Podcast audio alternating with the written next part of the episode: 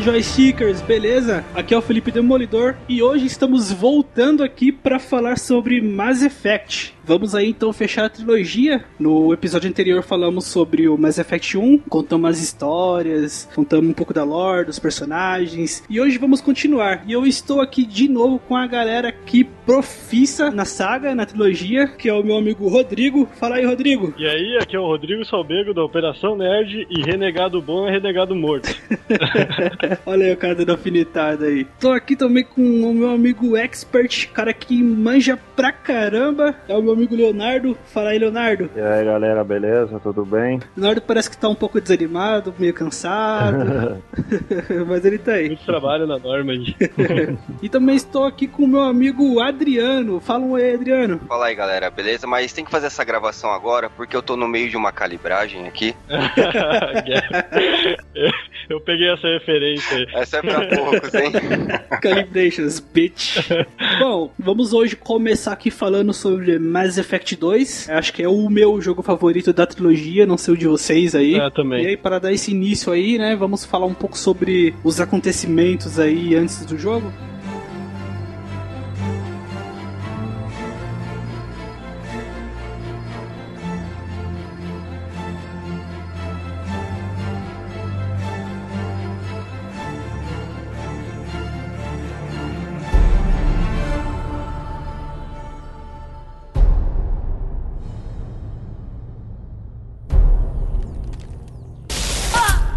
We're at war. No one wants to admit it, but humanity is under attack. One very specific man might be all that stands between humanity and the greatest threat of our brief existence. Shepard!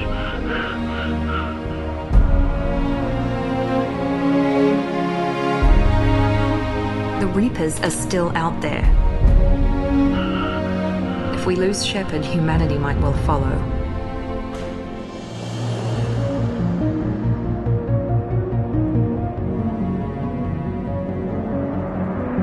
Então, galera, o Mass Effect 2 começa de uma maneira trágica, né? O pessoal da tripulação da Normand, comandado pelo Shepard, tá fazendo buscas no espaço, procurando o restante dos Reapers, né? Ou indo atrás do que eles achavam que eram os restantes dos Reapers. Afinal, a Sovereign não estava trabalhando sozinha, né? Uhum. Então, no meio dessa busca, eles do nada são atingidos por uma nave que tem capacidades extremamente absurdas. Não tem nada, não tem nem como eles se defenderem. Então a nave é praticamente destruída, e mesmo com toda a habilidade do Joker, que é o piloto da nossa Normand, e a gente vai fazer a introdução um pouco mais pra frente sobre ele. Então o Shepard, para não abandonar a nave, como um bom capitão, ele tenta salvar o Joker que se recusa a abandonar a nave, né? Então a nave destruída lá, o Joker se recusa a abandonar a nave, o Shepard vai atrás do Joker, salva ele, carrega ele até o, o bote salva-vida galáctico, né? A- como que se chama aquilo? Os pods de emergência. Exatamente, os, os pods de emergência, coloca o Joker lá, só que ele não consegue sair a tempo. E aí, o nosso querido herói morre perdido sozinho no espaço.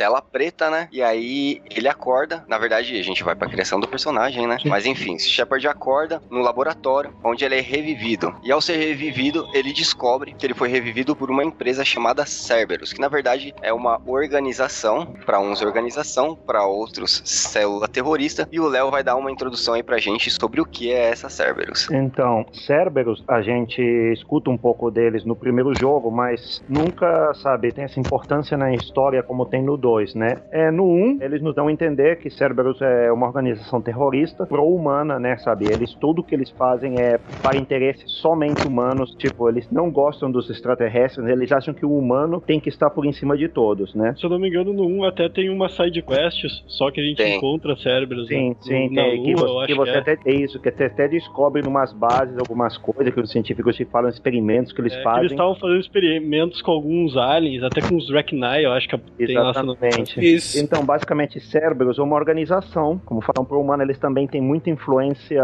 em tudo, sabe? Até em política. Eles tinham um partido, como que financiavam, chamava Terra Firma, que era como que uma espécie de partido político, vamos dizer, né? Procurava sempre a supremacia humana, né? Por em cima de tudo. O Cerberus, ele é liderado por um cara que a gente conhece como The Elusive Man, né? Ele basicamente como que ele opera, vamos dizer, através de laranja, sabe? Ele nunca opera diretamente, é um cara com muita influência, muito dinheiro e ele consegue ter um montão de empresas, corporações, organizações através da galáxia, tudo humano, né? E ele consegue como que puxar os fios, sabe? Movimentar todo o dinheiro, equipamento, pessoa, sabe? Tudo sem nunca conseguir rastrear tudo para ele, né? E o que que acontece? Ele tomou muito interesse pelo Shepard, depois dos eventos do Mass Effect 1, né? E quando ele descobre que o Shepard foi morto, ele consegue, sabe, através desses contatos e todos esses recursos que ele tem, né? Ele consegue, sabe, recuperar o cadáver do Shepard e ele dá início no que chamam o Projeto Lázaro, que é um projeto feito especialmente para reviver o Shepard, onde se gasta um, um orçamento enorme, eram 4 bilhões de créditos, e ele fala que isso é suficiente,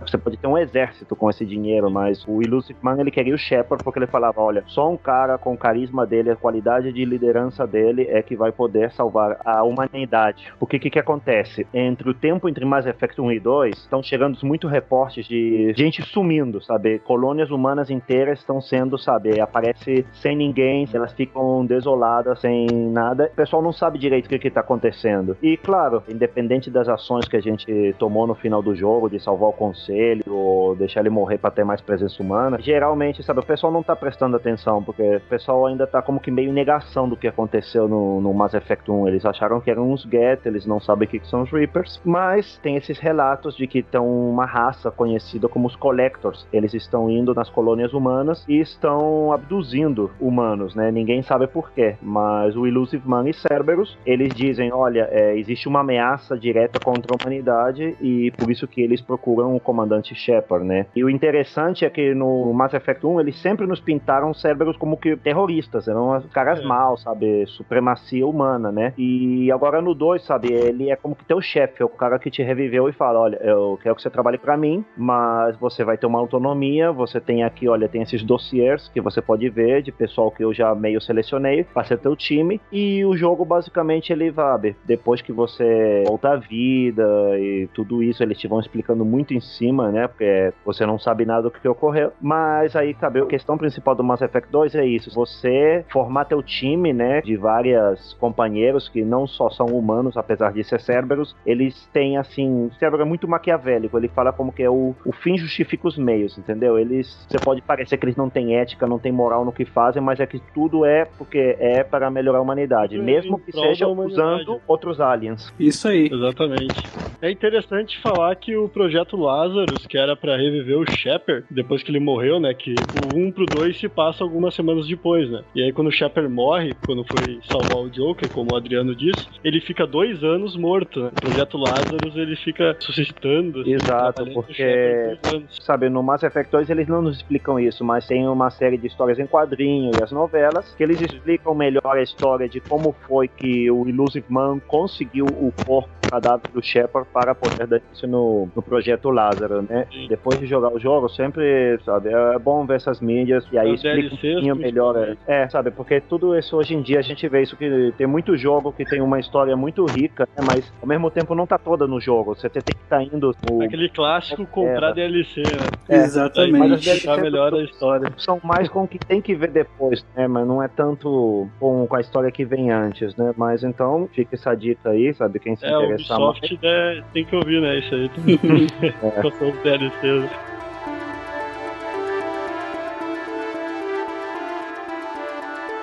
I don't have patience for incompetence or recklessness or heroes. This mission might seem insane, and the odds of survival might be low, but I will achieve success. Because of this crew, or in spite of it. I'll follow Shepard's orders. I'll follow him into battle. But he'll have to fight to earn my trust.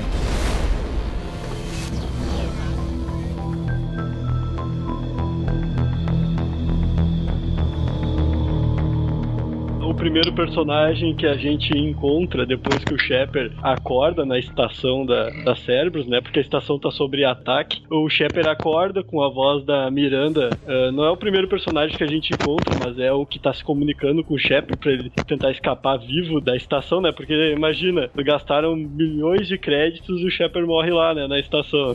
então a Miranda lá ajuda ele a sair e ele encontra o Jacob Taylor, que é o primeiro tripulante recruta da nossa nave, né? E daí o Jacob, ele é um ex-militar da Aliança, que em uma missão lá com a Miranda, ainda nele na Aliança, né? Onde ele conheceu a Miranda também, ele executa lá a missão super bem e a Cerberus decide contratar ele e ele desfaz, né, o seu vínculo com a Aliança e começa a trabalhar pra Cerberus. E aí tu encontra ele lá nessa estação. Depois, mais à frente, tu encontra a Miranda, né? Que também é uma das recrutas pra sua nave, né? Pra Norbit. Vai começar a trabalhar com o Shepard. E aí, a Miranda, ela foi projetada geneticamente para ser uma mulher perfeita, né? Ser bonita, gostosa, assim. Bota gostosa nisso. É, bota gostosa nisso. A atriz lá, como é que é o nome da atriz mesmo que fez modelo pra ela? Deusa.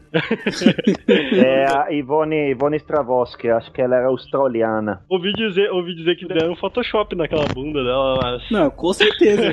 Aquela bunda literalmente é de outro planeta, cara.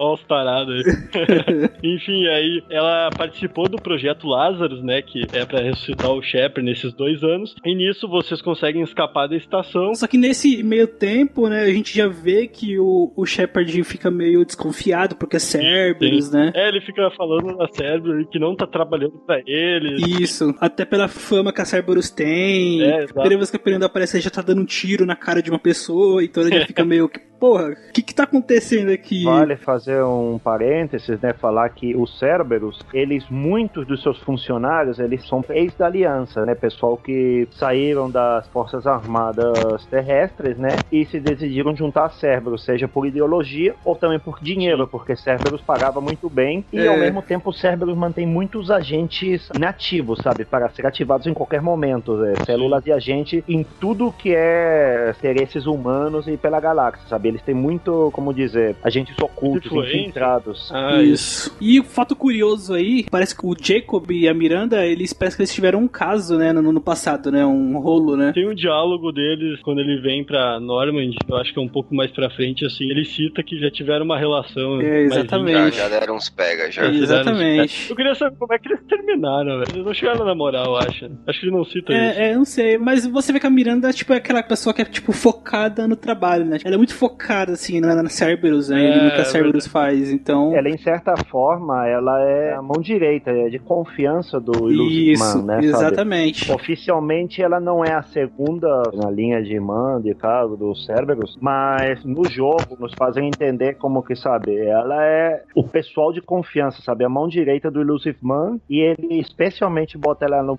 liderando o projeto Lazarus e ao mesmo tempo, assim, como que, ó, você é muito brilhante, você é muito capaz, você muito consegue levar todo esse projeto, mas eu também quero que você fique perto de olho no Shepard, sabe? Assim como o Shepard desconfia dele, do Cerberus, o Illusive Man fala, olha, tem que ficar também um pouquinho de olho no Shepard, porque depois de tudo, sabe? Eu gastei um dinheirão para trazer ele de volta e também não quero que ele vá por seu lado e me traicione, né?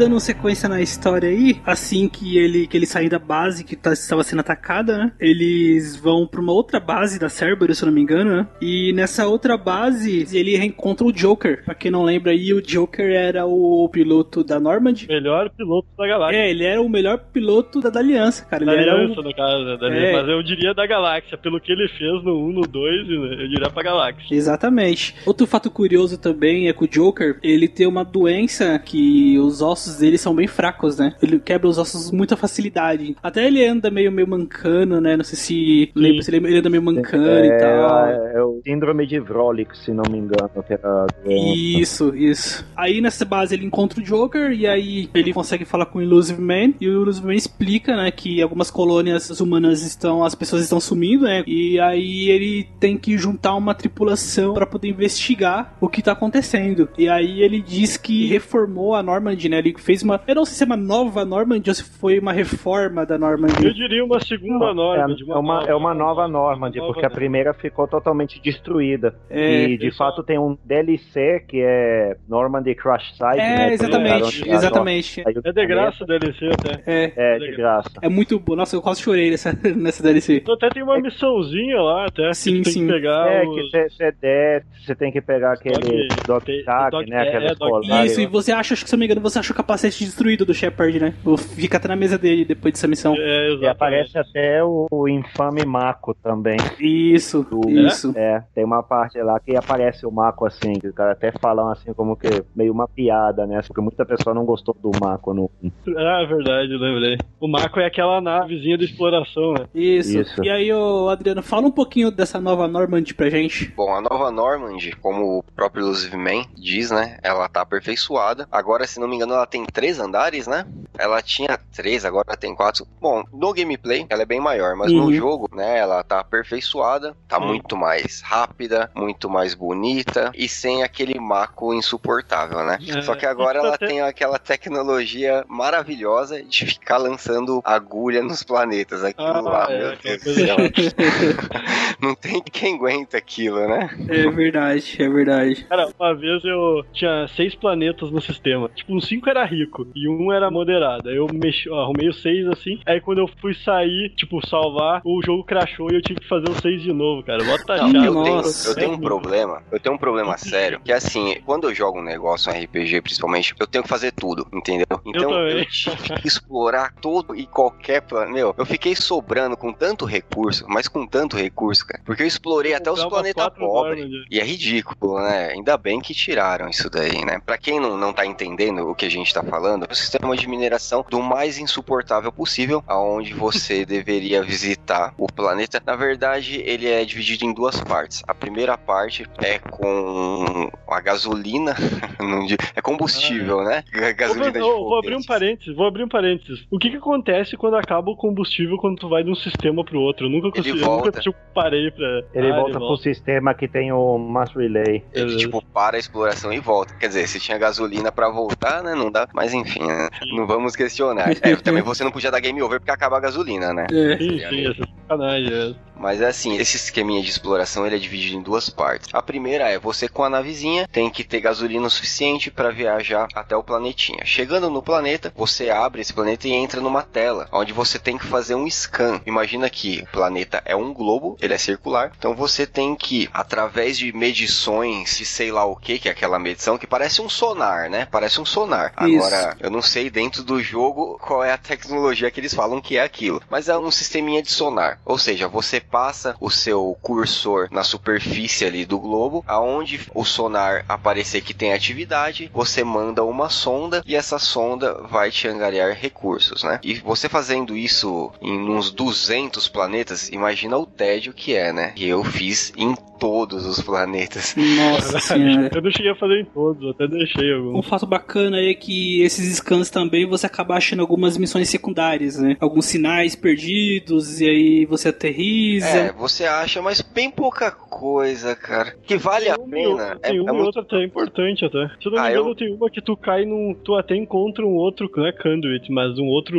Uma outra tecnologia Proton tu encontra numa missão Ah, mas não secundária serve pra nada na prática. Não, não serve pra nada, mas é meio interessante, assim. né? É, é que assim, pra você evoluir as suas armas, você precisa de determinados materiais. E é através dessa exploração e dessa mineração que você consegue esses materiais. Só que isso na prática é muito chato. É muito chato. Então, felizmente, no Mass Effect 3, eles tiraram. Mas enfim, isso é uma das novas adições da, da nova Normandy, né? Exatamente. Pode comprar melhoria. Isso, isso. Você pode fazer melhorias pra Normandy, né? Melhorar uma arma, melhorar um escudo, É né? importante melhorar a nave. Melhorar Isso. a nave que é importante. Essa Normandy, ela é um pouco mais voltada, lógico, além dela ser mais rápida, né, bem melhor, ela é um pouco mais voltada pro conforto da tripulação, porque ela deixa de ser, né, uma nave militar, né, da aliança, né, e ela vira uma nave mais, como é que fala quando não é militar? É civil. É, tanto é que ele explica isso, É que né? basicamente a Normandy, sabe, comparação, tipo, Normandy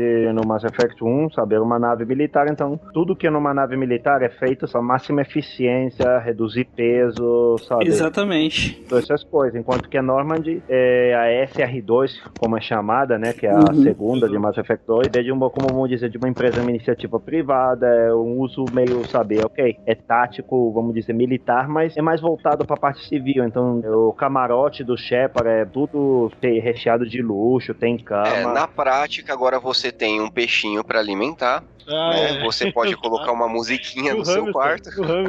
Tem um hamster e tem umas réplicas de navezinha. Eu não lembro se é no 2 ou no 3 É, que no tem as réplicas. é no também. Também tem, Isso né? já começa no 2. Você pode ir lá nas lojas e fazer comprar lá os animaizinhos, comprar. A o- propósito, que coisa babaca, né? É, você tem que salvar o mundo, mas você ainda tem tempo de pedir desconto em lojas e comprar peixes e- e alimentar os peixes. Não, mas peraí, a- a- pedir a desconto melhor- em loja é a melhor Pô. parte. Você gravar lá, olha, eu compro nessa loja, compre aqui, o A Capitão melhor, Shepard não, é a melhor loja de Citadel. Aí tu vai na loja da frente e faz a mesma propaganda pro cara e ele ainda te dá desconto.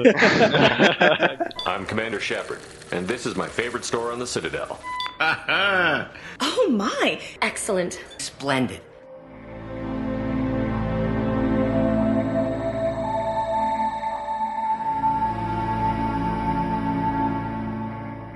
Assim que vocês voltam pra Normandy, a primeira missão é vocês ir pra uma dessas colônias pra fazer uma aquela primeira investigação do que aconteceu, né? Aí Sim. depois disso que tem todo o processo de recrutamento. Então a gente chega lá com o Jacob e a Miranda e aí não tem nenhum corpo, nada assim espalhado. Tipo, como se tivesse tido uma evacuação ali, né? Tipo, ninguém pra trás, assim. Tudo limpo, eh, arrumado, nenhum sinal de batalha. E aí, eh, mais pra frente, a gente encontra a Tali, do Mass Effect 1. E inicialmente ela não se junta pra gente, ela até nos ajuda porque os droids de segurança eh, começam a se ativar, né? E começam a atacar as pessoas que estavam lá, que é o grupo da Tali. Então a gente ajuda a Tali a tentar resgatar um dos Quarians, né? Que tava lá na colônia e ele sobreviveu, conseguiu escapar dos Collectors. Daí a gente vai lá, consegue destruir os droids. E quando a gente encontra esse integrante, esse Quarian aí, ele que ativou a segurança, né? Porque ele ficou com medo. Aí tu vai lá, conversa com ele, e aí tu tem a opção, se eu não me engano, de entregar o- um GAF pra Tali, né? Pra ajudar ela na peregrinação, se eu não me engano.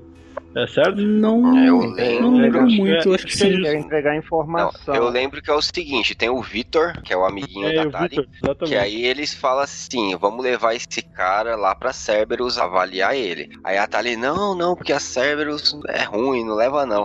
Eu, eu mandei. Eu, não, eu deixei com a Tali. Eu não Olha, a Cerberus me reviveu. Eu mandei porque nessa parte até ainda tem toda aquela desconfiança da Cerberus, que ela é uma empresa má, e o, o Shepard ainda tá desconfiando, mas ele chega pra Tali e fala assim: Tali, pode mandar porque eu tô te dando a minha palavra de que ele vai voltar. Isso no Renegado, né? Na Não, conversa não, não, Renegado. não. Esse é no Paragon. No Paragon? Esse do Paragon você, você fala assim: confia em mim, sou eu, o Shepard, que você conhece, então eu tô te dando a minha palavra de que ele Que eu volta. me lembro no Paragon, tu entrega o Victor pra Tali pra exames médicos e depois ele vai pra Cerberus. Então, não, seguinte, a Tali fala o seguinte, não, ó, leva só o Omnitu, que é o Omnitu, aquele equipamento lá que eles usam na manopla ali, Sim. né? Não, leva aqui o Omnitu que tá com as informações. Aí, não sei se a Miranda, quem que fala, fala, não, pô, leva o bicho todo aí. aí eu falei, ah, tá bom, leva, leva esse lesado aí mesmo. É, não, eu acho que é O Renegade. cara tá todo sequelado. É, eu pô. acho que é Renegade se você fala assim, não, eu vou levar e pronto. Sim, tem que levar o cara e o Omni. Mas eu acho que tem como você argumentar com ela Sim. e, e falar assim, não, eu tô te dando a minha palavra de que ele vai voltar. E aí acho que isso daí não é, não é renegado, não. Acho que é, é Paragon. Depois dessa missão aí, pra gente conseguir as informações, a gente volta pra estação lá da Cerberus, né? E aí o Lucifer nos passa todo o dossiê de todos os, vamos dizer, aptos a fazer a missão final, que é a grande missão suicida para tentar destruir essa base Collector que tá ameaçando todas as colônias humanas. Então nisso a gente volta para Normand e aí Mass Effect entra toda nessa busca de recrutamento. Todo Mass Effect, toda a história dele depois desse início que a gente contou agora, é só um recrutamento para chegar no final na missão, que é a missão suicida, como eu havia falado, que é para destruir a base Collector ou conseguir a tecnologia deles, né, pra, pra Cerberus. Exatamente. Exatamente. Vale Tá. destacar que o Mass Effect 2, sabe, a gente pode dividir como que em três grandes atos, né? O primeiro ato é você formar o time, recrutar todo mundo, né? O segundo ato é o que chamam as missões de lealdade, onde todos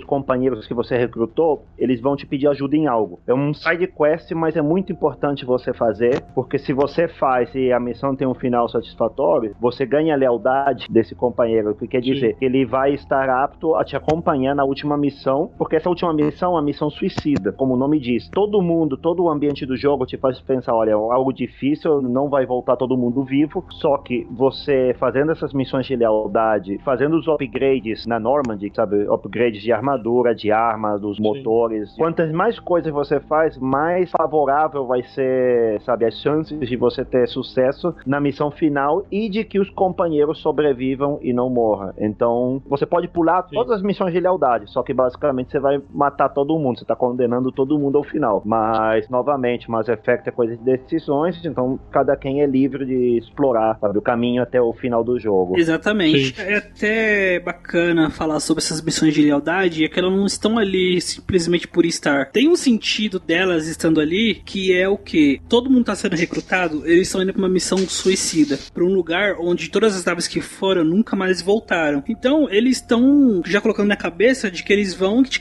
que, talvez eles vão morrer. Aí o Shepard deve ter pensado, porra, bacana, acabei de voltar à vida pra me morrer de novo. Então, eles meio que têm uma última chance aí de resolver algum assunto pendente da vida deles. E se você parar pra pensar, todas as missões de lealdade é relacionado a isso. Eles querem resolver alguma coisa na vida deles que está pendente, né? Durante o jogo, né, a gente descobre que os Collectors, ou os Reapers, eles vêm desse que é chamado no jogo como Omega 4 Relay, que é exatamente um desses campos de Mass Effect, que tudo que entrou lá nunca voltou. Por isso é considerado, né, a missão suicida, porque tudo que entrou nesse Omega 4 Relay nunca voltou. Exatamente, a gente já tem a Miranda, que tá no grupo, já tem o Jacob, né, e a gente sai na busca, né, dos próximos camaradas aí. Quem vai falar do primeiro aí, que é o Garrus? Thanks. Primeiro é o Garrus. É, na, na então. sequência, que, na sequência que a gente colocou aí é os Então, Garrus. o Garrus, o que acontece no Mass Effect 2, no início, sabe, eles só mencionam um que chama o Arcanjo, que fala, olha, é um cara que tá na estação espacial Omega, o Omega, sabe, vamos dizer, como que, cara, é, imagina uma espécie de favela chapa quente, onde, sabe, tá toda a bandidagem da galáxia, né, e o cara tá lá de justiceiro, né, sabe, ele tá matando as gangues de mercenários,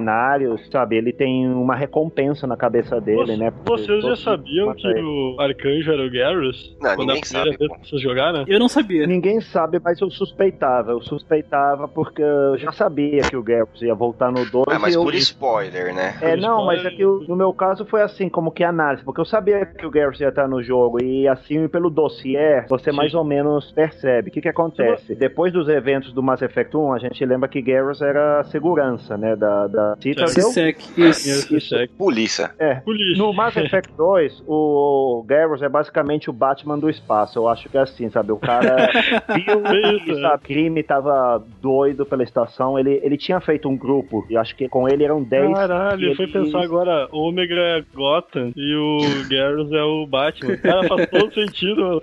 Faz todo sentido, olha a referência aí. É, e o Garrus, sabe, ele tinha um time de operativos que, ele, que eram justiceiros, né? Só que os mercenários foram caçando, né, eles um por um E Garrus, sabe, jurou vingança, né? E ele, aquele visor característico dele, ele fala que tem até anotado o nome de todos para ele nunca se esquecer deles. E então, basicamente, em Omega, a gente quando vai recrutar ele, todos os mercenários estão recrutando gente para ir combater, sabe? Ele tá sozinho, mas tá conseguindo segurar, sabe? Ele tá num prédio sozinho, né? Mas ele consegue, sabe? E vai matando os mercenários. E o Shepard... Mercenários são meio burros também, né? Chegar, pra chegar nele, né? Consegue se recrutar como mercenário e quando chega lá, o Garrow, sabe? A gente observa, ele observa assim, caraca, é o Shepard, né? E aí eles se reencontram, sabe? Vem uma nave mercenária, um dos líderes mercenários da, das gangues, né? Eles conseguem derrotar e, claro, aí depois deles falarem e tudo isso, o Garrus decide novamente se juntar a Shepard, porque ele fala que, olha, agora que já consegui meio que vingar minha, meus amigos, né, meus companheiros mortos, é, acho que a missão mais importante realmente é ver o que, que tá acontecendo aí fora na galáxia, né? E então ele se une ao Shepard. Bom, na minha opinião, o Garrus é realmente um dos personagens mais fodas de toda a trilogia e ele é fixo no meu time,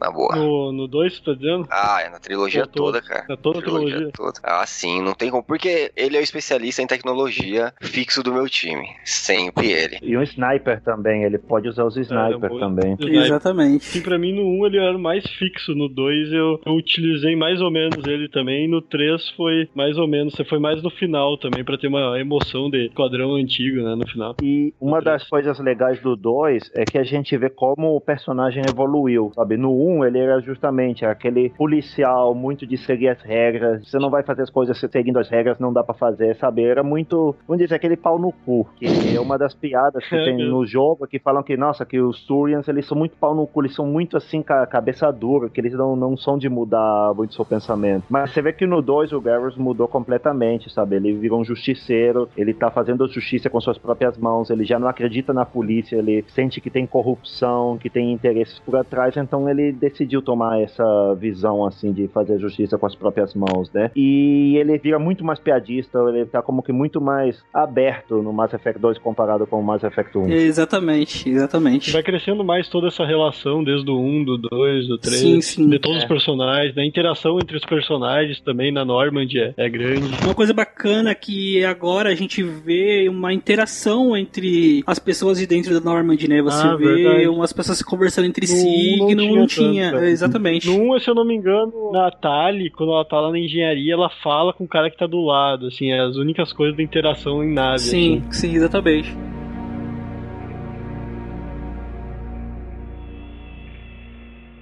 This mission to save a race is my penance for destroying one. But Commander Shepard has my allegiance to count on. He has my skills at his disposal. My expertise. I have done my part for peace. But I have also done my share of killing. I will join Shepard to save the humans. I will fight for the lost.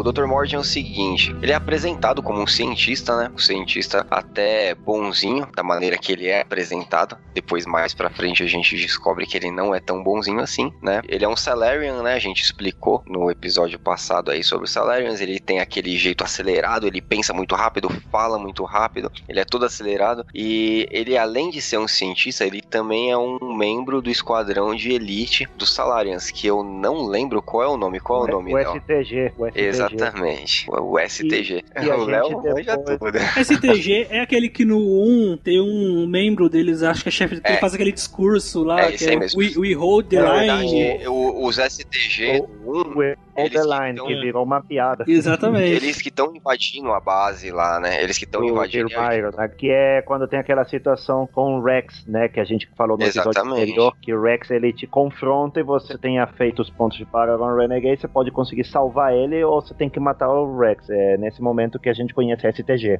Exatamente. Então quer dizer, ele é médico, é inteligente, é doutor e ainda dá tiro, né? Tem umas habilidades bem legais. Ele não é jogável no 3, 3, mas ele tem uma participação muito legal, muito emocionante também na história, né? Sim. Mais pra frente aí a gente vai ver por quê. É, quem jogava com o Dr. Mordin aí? É, Eu colocava ele na minha equipe em alguns momentos importantes, tipo, ir visitar colônias, essas coisas. É, eu nunca usava ele na boa.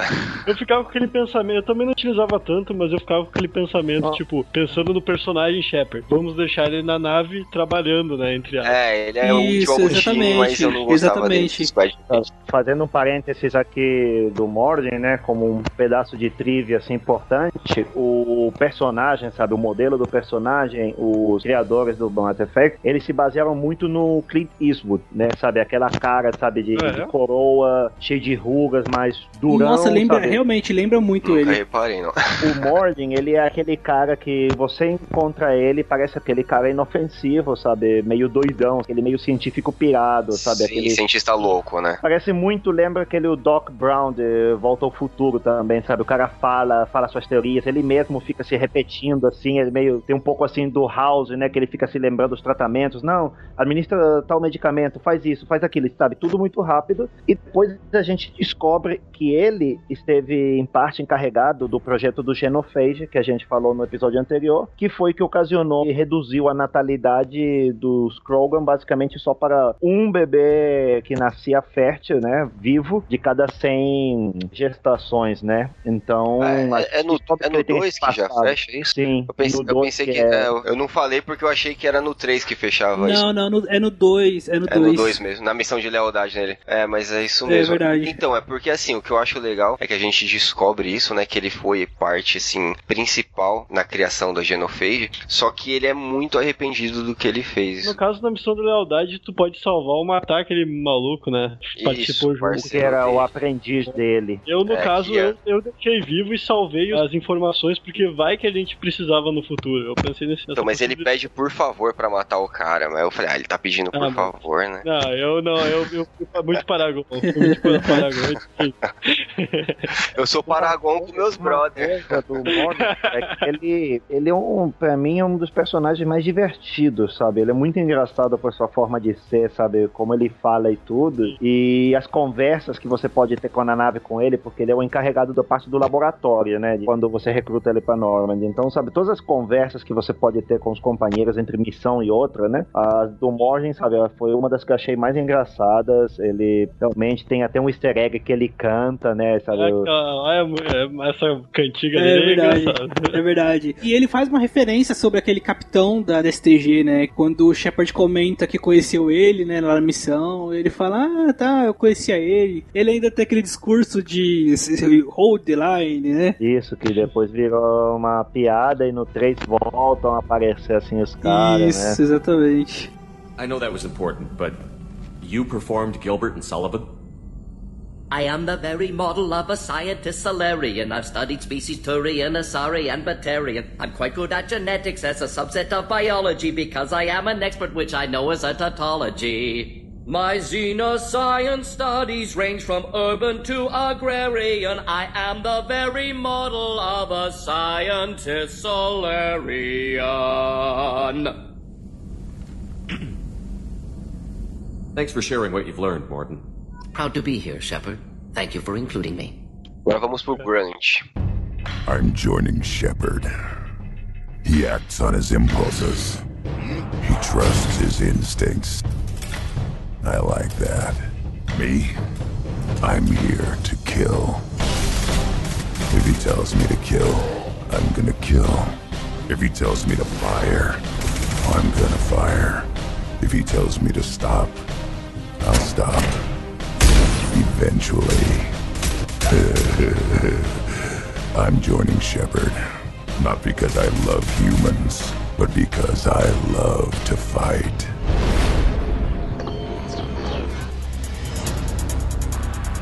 Putz, o Grant, nossa, o Grant é o meu fixo, cara. Meu personagem favorito dos dois é o Grant, cara. O Grant, ele é um praticamente bebezão, né? Não seria ele que ia ser recrutado, né, pra Normandy, né? Ia ser, na verdade, o Okir, que ele é uma espécie de cientista, né, do, do Krogan, né? Nem sabia que Krogan era tão inteligente a ponto de ter um cientista entre eles. Até o Shepard fica surpreendido, né?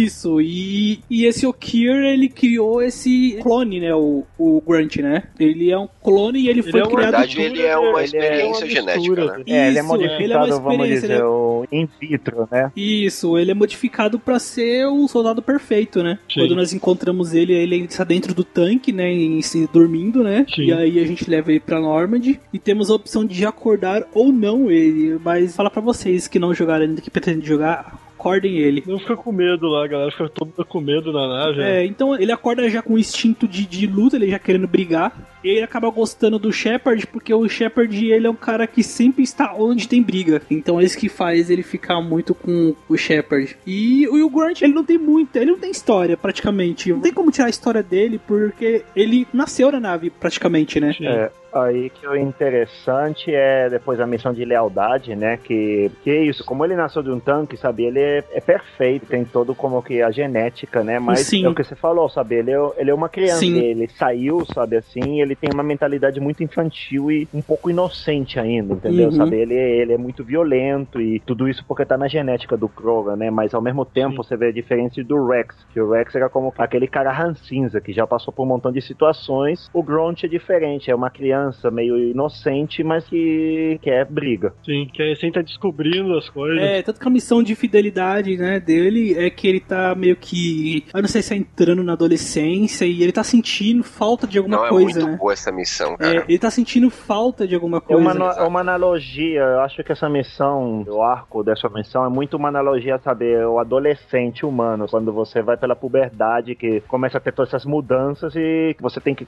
ter esses ritos sociais que a gente tem, de certa forma, né? Sim. Só que os Krogans, o rito dele é, ó, você tem que ir lá e matar geral e matar um bicho enorme, sabe, que é o Treasure Mall, Treasure né? Mall, que. Na verdade, como- eu acho que assim, ele tem que ser aceito pelo clã. Isso. é, cada clã exatamente. tem uma, um ritual diferente, que o Rex fala isso, Uhum. na verdade. É o É. Bird Knot. que para ele se provar, ele tem que formar aquele Kant, que eles chamam, né? Que o Kant é como que o grupo próximo, né? Que é como que tem o líder, sabe? Ele dedica a sua vida ao líder e na missão de lealdade a gente vê que o Shepard ajuda ele a passar esse rito, né? Então ele declara que o Sim. Kant dele é o Shepard. Exatamente. Os caras mais tradicionais, assim, o não ficam muito satisfeitos, mas como eles veem, cara, os caras mataram um Treasure Mall, ou uma criatura, sabe, uma minhoca gigantesca dessas tipo de ciência ficção espacial de 100 metros, sabe, que É um verme maldito gigante. Exatamente. Exatamente. E, e o Grant é aquele cara que ele é fiel, ele é pro companheiro, e ele é aquele cara assim, ó, vamos pra briga. Ele vamos, ele não tem medo, ele quer brigar, ele quer lutar. Então, e... se não me engano, o Rex foi o único que, que conseguiu a mesma proeza que ele, não, não é um negócio assim? Foi, exatamente, Ah, foi matar que é, o. foi foi matar, sim, acho foi que sim. um Thrasher Mal grandão lá, que é tipo uma rainha, Thrasher Mal, não sei como é que se, se diz. Não, a rainha é muito A rainha é no três, A rainha a rainha que é no. Ah, é verdade, né? no 3, exatamente, desculpa. É que assim, o rito de passagem era sobreviver, não é exatamente matar, né, o Thrasher Mal. Sim. Acho que antes dele, o único que conseguiu foi exatamente o Rex, que nesse jogo ele, ele é o líder, né, do, do Clergenot, né? Ele é o líder. Exatamente, ele é o líder desse clã. Ele, na verdade, gente- ele é o líder do deixou clã ele dele. vivo, né? Se ele deixou, a gente, a gente conseguiu salvar ele no Mass Effect 1. É, foi isso que eu Sim, falei sim. pra vocês no episódio passado. Tem que ser muito vacilão Pra deixar ele morrer. pra deixar o Rex morrer. Cara, é muito louco. E Exatamente. assim, na verdade, ele é o líder do clã Erdnot, né? O clã dele, acho que se torna o clã que comanda a parada toda lá. E é um lugar pacífico, né? Eles transformam aquele lugar onde o Rex tá em um lugar pacífico dos clãs que podem chegar lá e não ter nenhuma batalha lá entre eles, nada. Uhum. É, na verdade, os clãs eles estão sempre em constante guerra, né? E o Rex consegue estabilizar eles na base da força, obviamente, né? Que é o que eles entendem, mas ele consegue botar ordem no barraco lá, né? Sim, sim. É, e aí colocou o lugar como sendo a zona neutra que o Rex fala. De todos os personagens que nós podemos colocar na equipe, ele é o que mais aguenta a porrada, cara. É o Berserk. É, ele é o Berserk, ele tem um escudo lá, né, que ativando esse escudo ainda dá mais resistência pra ele. Fortificação, que é uma das habilidades. Isso, fortificação. E é, é muito louco quando ele dá aquele grito,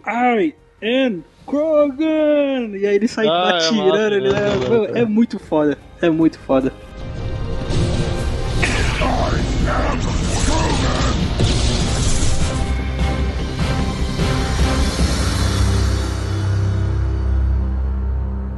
Don't mistake me for a common soldier. I act alone. I act without mercy. I bring death to those who deserve it. And occasionally, to those who do not. Sometimes I feel regret. Sometimes I feel remorse.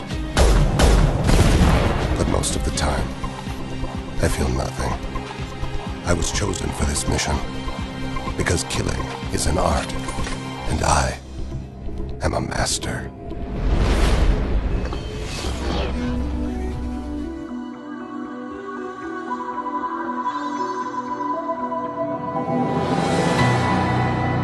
Um dos outros companheiros que a gente pode recrutar, o dossiê nos fala que ele é um assassino profissional, né? A gente, sabe, tem uma missão que estão um montão de mercenários, sabe, das, das gangues, diversas gangues. o- Era Blue Son, este, e esqueci o nome dos outros, né? Basicamente, Pack. É Blood Pack e o...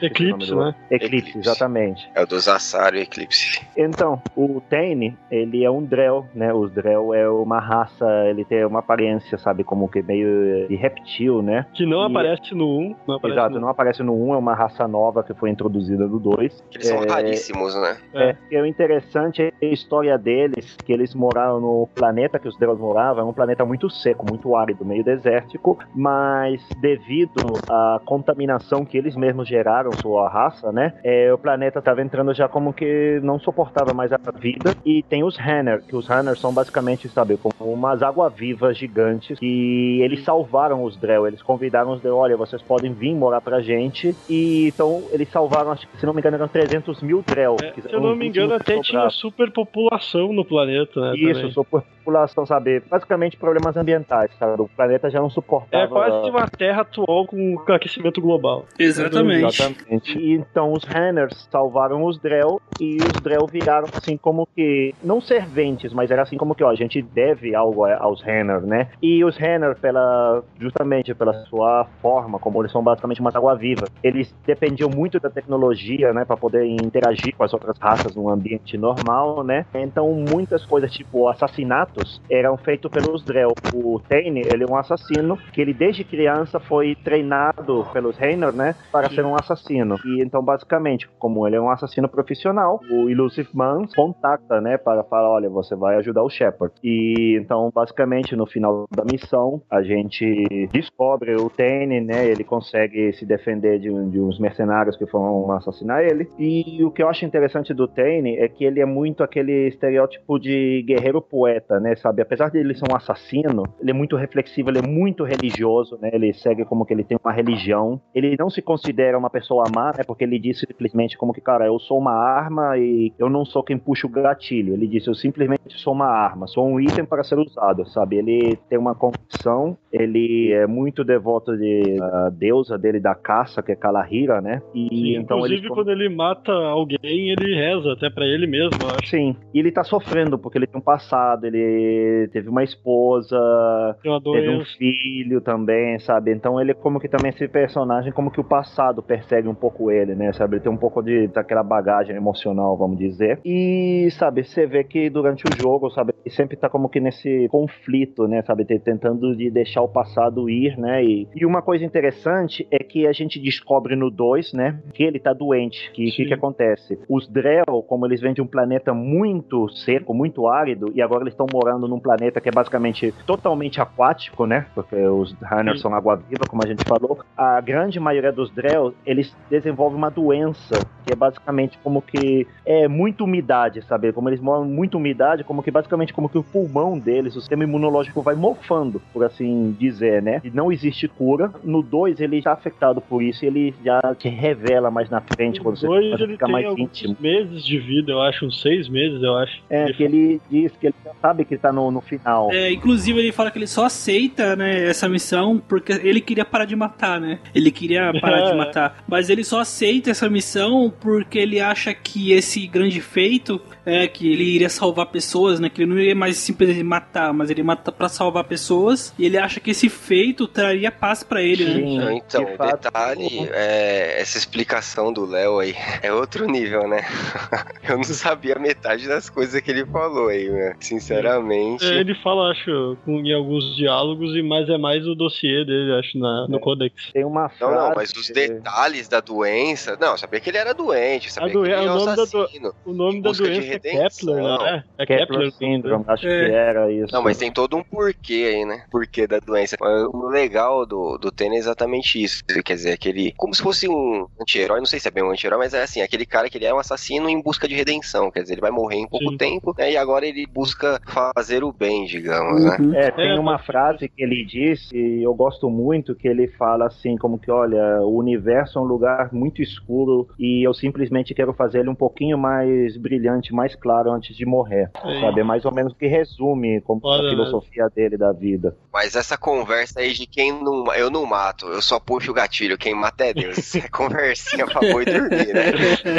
Miguezão deles, né? É, meio vida louca, né? Ele era um dos personagens que eu mais gostava de colocar pra jogar da minha party também era ele. O meu squadmate ele não ficava muito. É que o meu squadmate do 2 era muito misto, por causa das missões de lealdade que tu era obrigado a levar, né? Sim, sim. Então eu não deixava muito, muito É, eu fixo. também gostava muito dele, assim, como personagem da história, né? A missão dele é muito emocionante com o filho dele lá, tudo. Ah, Mas pra jogar com ele também eu não achava muito legal. né? É que ele era bom quando era time de biótico, né? Porque as habilidades dele, do Throw do Warp, são muito boas, sabe? Tanto como que para preparar, assim, né? Sim, é, sim. Pra estourar os combos, né? Os combos É, pra bióticos. detonar, detonar, com certeza. Ele podia preparar com Warp e também podia detonar com o Troll ou com Warp. É.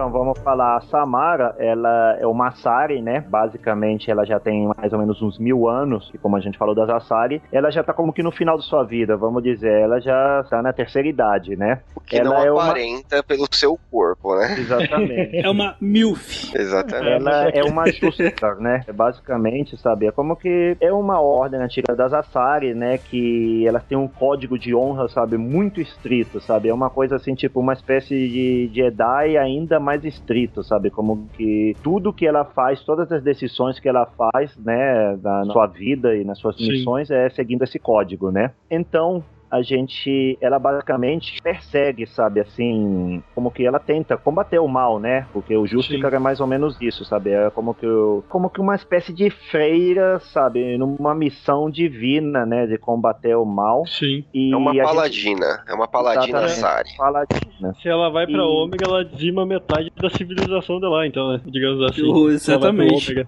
E então a gente descobre que ela tem três filhas, né? Como a gente falou, ela já é bem mais antiga assim da Sari. Ela tem três filhas, né? E as três filhas sofrem de uma doença, vamos dizer, um desordem genético, né? Que se chama Ardat-Yakshi. Que é uma condição que basicamente a gente, como falou das Asari, que elas se reproduzem basicamente sincronizando o sistema nervoso da Asari com quem foi eleito para a reprodução. Só que as Ardat-Yakshi, elas basicamente elas fazem uma sobrecarga, elas matam depois de se reproduzir, entendeu? Depois, de, vamos dizer, de ter o sexo com outra pessoa, né? Elas terminam matando porque é como que um feedback enorme do sistema nervoso delas que ocasiona a morte, né? Vamos dizer. E o que que acontece? Duas das filhas dela, elas estão como que numa vida, sabe, assim, monastério, elas todas catadas, elas aceitaram seu destino, elas vivem como que num monastério que só tem Ardad Yakshi, né? E elas levam uma vida casta, pura, sabe? Elas não, não podem se Viraram reproduzir. freira, viraram freira. É, Exatamente. Só que a gente descobre que a Samara, ela tem a terceira filha dela, a Morin, que ela fugiu, sabe? Ela não aceitou como que virar freira, como falamos, e ela está indo pela galáxia, deixando muitas vítimas atrás porque ela é muito hedonista, sabe? Ela só procura prazer e ela consegue, sabe? Como uma Sari, sabe? Já é bonita e ela ainda tem um papinho e ela consegue seduzir muitas vítimas, né? Sim. Então, uma da missão de lealdade da Samara é justamente, sabe, ela pede ajuda pro Serpa para procurar ir atrás da sua filha Morin, sabe, e basicamente dar um fim nela, né? Justamente nessa missão, uma das decisões é você pode ajudar a Samara e matar a Morin, né? Ou você pode, sabe, ajudar a Morin e ela termina matando a mãe dela e como elas são muito parecidas, ela termina tomando o lugar da Samara na tua tripulação. Os outros companheiros não suspeitam, eles falam, ó, a Samara tá estranha, mas não suspeitam, né? Então tem essa- uma é verde, a outra é azul e os caras não suspeitam. É, Os caras são Alguém, meio alguém escolheu matar a Samara aqui? Ah, esse ZT aí é tudo colorido, né? Uma é verde, é azul, tudo igual. E uma, e uma das minhas jogatinas, eu queria ver como que seria o jogo se eu fosse 100% renegado. E uma das minhas jogatinas, eu acabei deixando ela matar a mãe dela e ficar com ela, com ela na tripulação. Ah, zoado, hein, meu, fazer Tem algum efeito na tripulação, assim, tipo, as pessoas morrem, alguma coisa? Não, só alguns diálogos. O Leonard disse que alguns diálogos de algumas pessoas falando que ela está diferente. E tem também um game over secreto com ela. Que Ah, você gostoso. pode tentar ter um relacionamento com ela. Aí vai chegar um ponto que ela vai falar assim: ó, se fizermos isso, você vai morrer. E aí, mesmo assim, você tem a opção de ir lá, não vamos. E aí aparece lá o game over. Ele, ele Não, morre. eu confesso pra vocês que da primeira vez que eu trombei ela, eu gravei o jogo e falei, não, vou ver qual é que é dessa transada com essa ideia aí. E morri, deu game over. Exatamente, é game over. Porque quando você encontra ela, ela fala, né? Se você quiser, ó, se você quiser, você vai morrer. Eu falo, não, eu quero. Vamos ver qual é que é. Tá gravado o jogo mesmo? Eu morrer feliz. Eu posso voltar no passado? Exatamente. Depois eu voltei lá e matei ela de boa.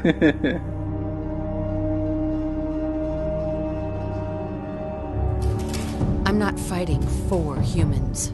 That's Shepard's job. He's deliberate, patient. It pisses me off.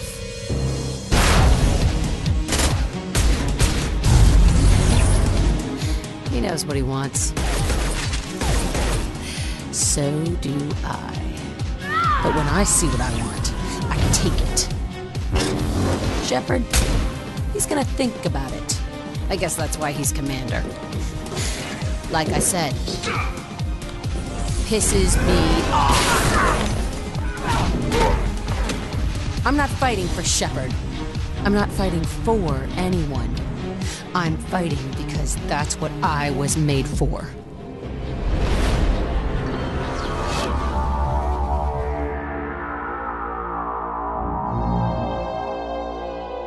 Agora a gente pode falar então da Jack, né? Isso, vamos falar da Jack. A Jack é de longe a minha personagem preferida aí do 2, né? Infelizmente, no 3 ela não é personagem jogável, mas no 2, inclusive, ela é romanceável. E a gente vai falar um pouco mais pra frente, mas já vou dar spoiler que eu fiz romance com a Jack, né? A Jack é o seguinte, pra quem tá aí no hype de Stranger Things, né? E lembra da série, uma série bem conhecida, pensa na Eleven, né? Inclusive até a cabeça raspada ela tem. Só que a Eleven não tem a tatu estilosa da Jack, né? Exatamente. Então, o que é a Jack? A Jack é uma humana com uma imensa capacidade biótica. Então, ela é uma humana com potencial, não é sobrenatural, né? É biótico. Eu não sei, Léo, como que é o nome certo? Então, não, é que ela é uma biótica, né? Não, a versão curta, a versão curta, Léo.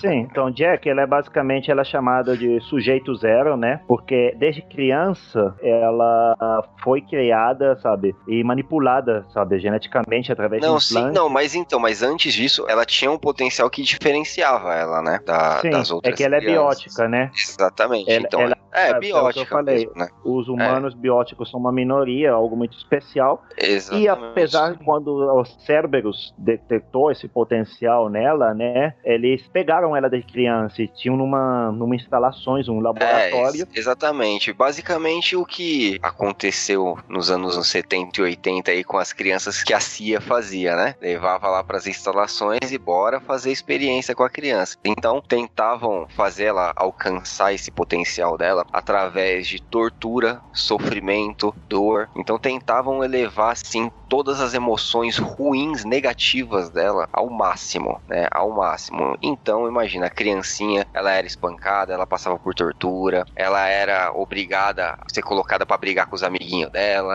Meu, comeu o pão que o diabo amassou. Isso pela Cerberus, né? Depois a gente descobre que é pela Cerberus. Tanto que ela vem muito revoltada pra sua squad, né? Na verdade, a missão da Jack, você vai numa cadeia, né? numa prisão de segurança máxima intergaláctica para tentar resgatar ela lá, porque depois a gente descobriu que ela passou por todos esses experimentos, acabou escapando do laboratório onde ela sofreu todos esses experimentos e aí depois passou a ter uma vida criminosa, exatamente por ter essa vida revoltada dela, né? Então ela só conhece a dor, só conhece a dor e sofrimento. Então você vai nessa prisão para tentar libertá-la, né? Na verdade, eu não, não sei que argumento eles usariam, sinceramente, porque a Cerberus que fez tudo isso com ela, né? É. Mas enfim, você vai pra missão. Ainda tu tem que dar pra ela, pra ela ficar com, tipo, não ficar suspeitando e coisa, tu tem que dar um pouco de informação da série. Não, sim, ela. sim, mas isso depois, né? Mas eu fico Tu imaginando. consegue trazer ela pra norma já.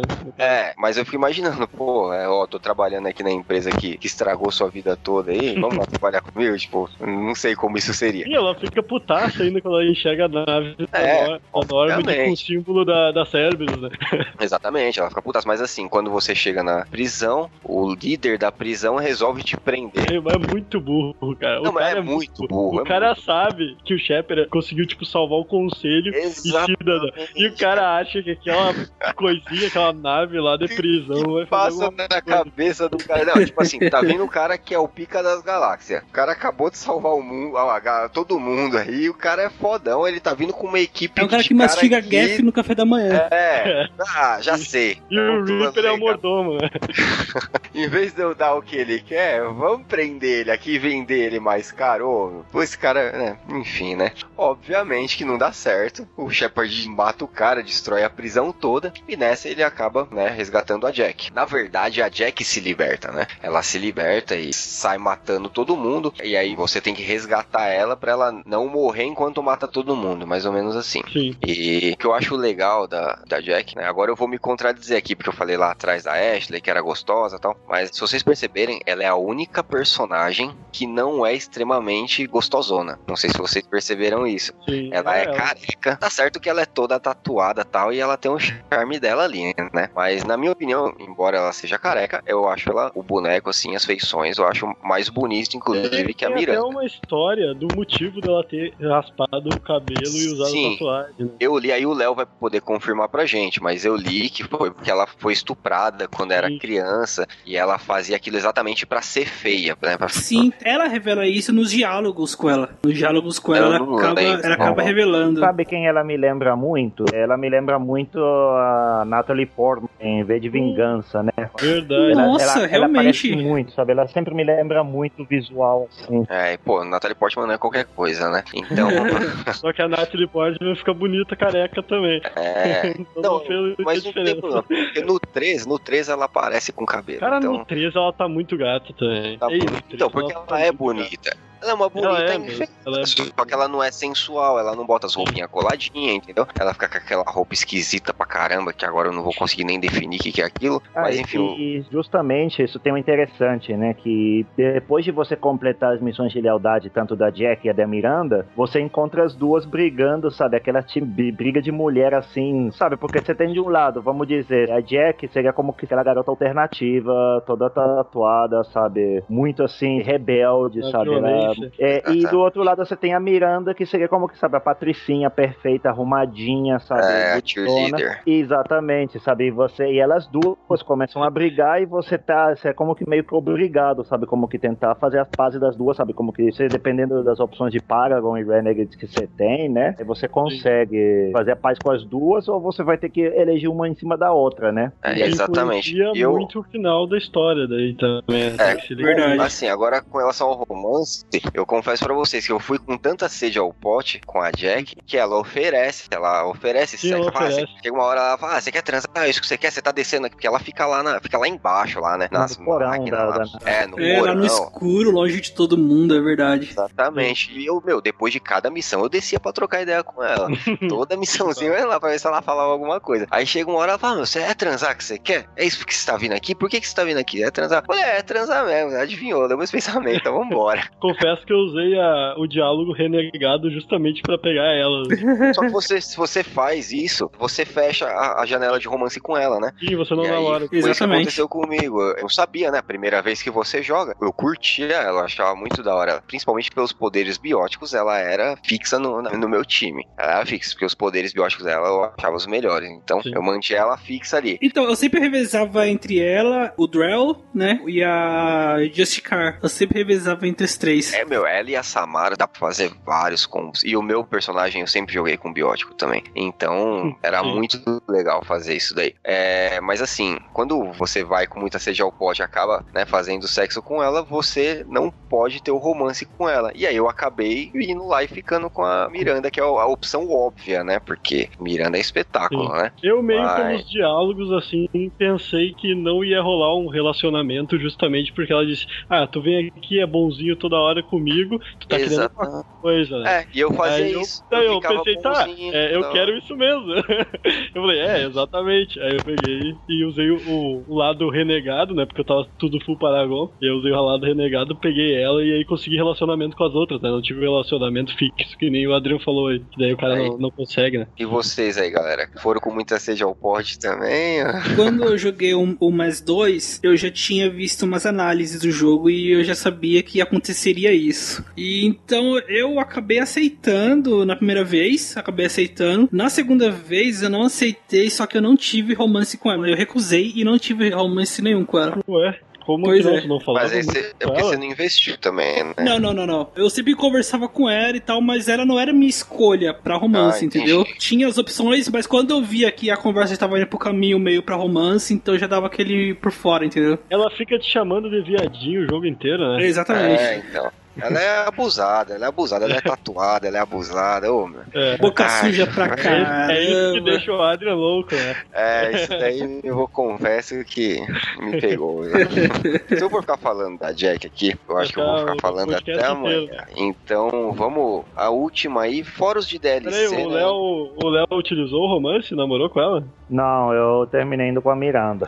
Opção óbvia, né, da Ele galera. pegou, deu uma bulinada na. na É, a família, a família tradicional brasileira vai com a Miranda, né? Não tem jeito. Não, mas é que, cara, é- a minha decisão foi mais assim, como que meu Shepard, né, sabe, vive baixo estresse, né, sabe, você é um soldado numa missão suicida, você tá tentando salvar a humanidade, você já morreu uma vez, voltou pra vida, sabe, eu acho que o último que você quer, sabe, na vida é mais drama, então Jack parece como que Era aquela garota era muito que, cara, emoções fortes, né, que, sabe, as outras opções, assim, no Mass Effect 2, né, é o que eu tinha falado no episódio anterior, sabe, que meu Shepard, ele foi sempre com humanas, né, então, nas opções do 2, sabe, de humanas, você tem a Jack e você tem a Miranda, e então, sabe, vai, tudo como que isso influenciou, falou, ah, eu vou ir com a Miranda, né, É, a família tradicional brasileira, ele só se relaciona com humanos. É com Ali, não. É.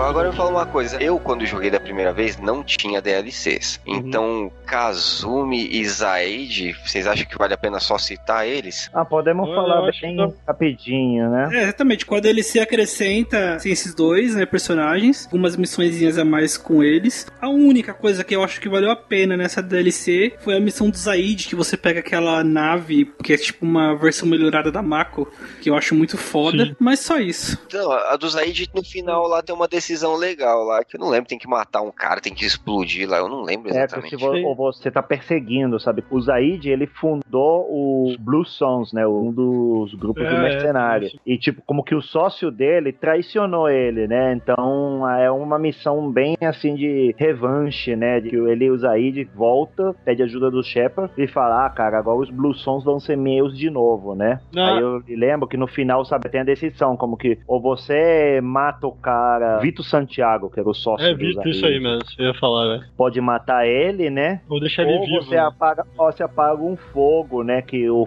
que é a instalação onde tá tendo a luta começa a pegar um incêndio. Então você tem a opção ou de apagar o fogo e salvar trabalhadores inocentes, ou de perseguir o Vitor Santiago, né? Então, mas se você não mata o cara, e acho que ele não fica leal a você, né? Na verdade, ele fica leal, só que, tipo, no caso, não ia afetar a missão final, mas ele fica meio, meio de cara, assim. Eu, eu lembro assim, porque foi quando eu rejoguei que tinha ele. E aí, pra mim, já não cativou tanto, então eu lembro muito pouco. Ele fica leal, entre aspas, eu diria assim. Não, eu mas é que depois tem porque... opção se você tem totalmente Paragon ou totalmente Renegade, eles sempre te, te desbloqueiam as opções de É, exatamente. mesmo, sabe, de poder ser leal mesmo salvando os trabalhadores. É, É sempre não exatamente. deixar disso. Diz que ele dá um tiro, ele, ele fica puto e dá um tiro na nave que o cara tá fugindo, né? E acerta ainda e derruba a nave. Só que eu não sei se ele morre, eu acho que ele não morre, né? Ele joga, como dizer, aquele clipe das armas, né? Que no Mass Effect É. 2 mudou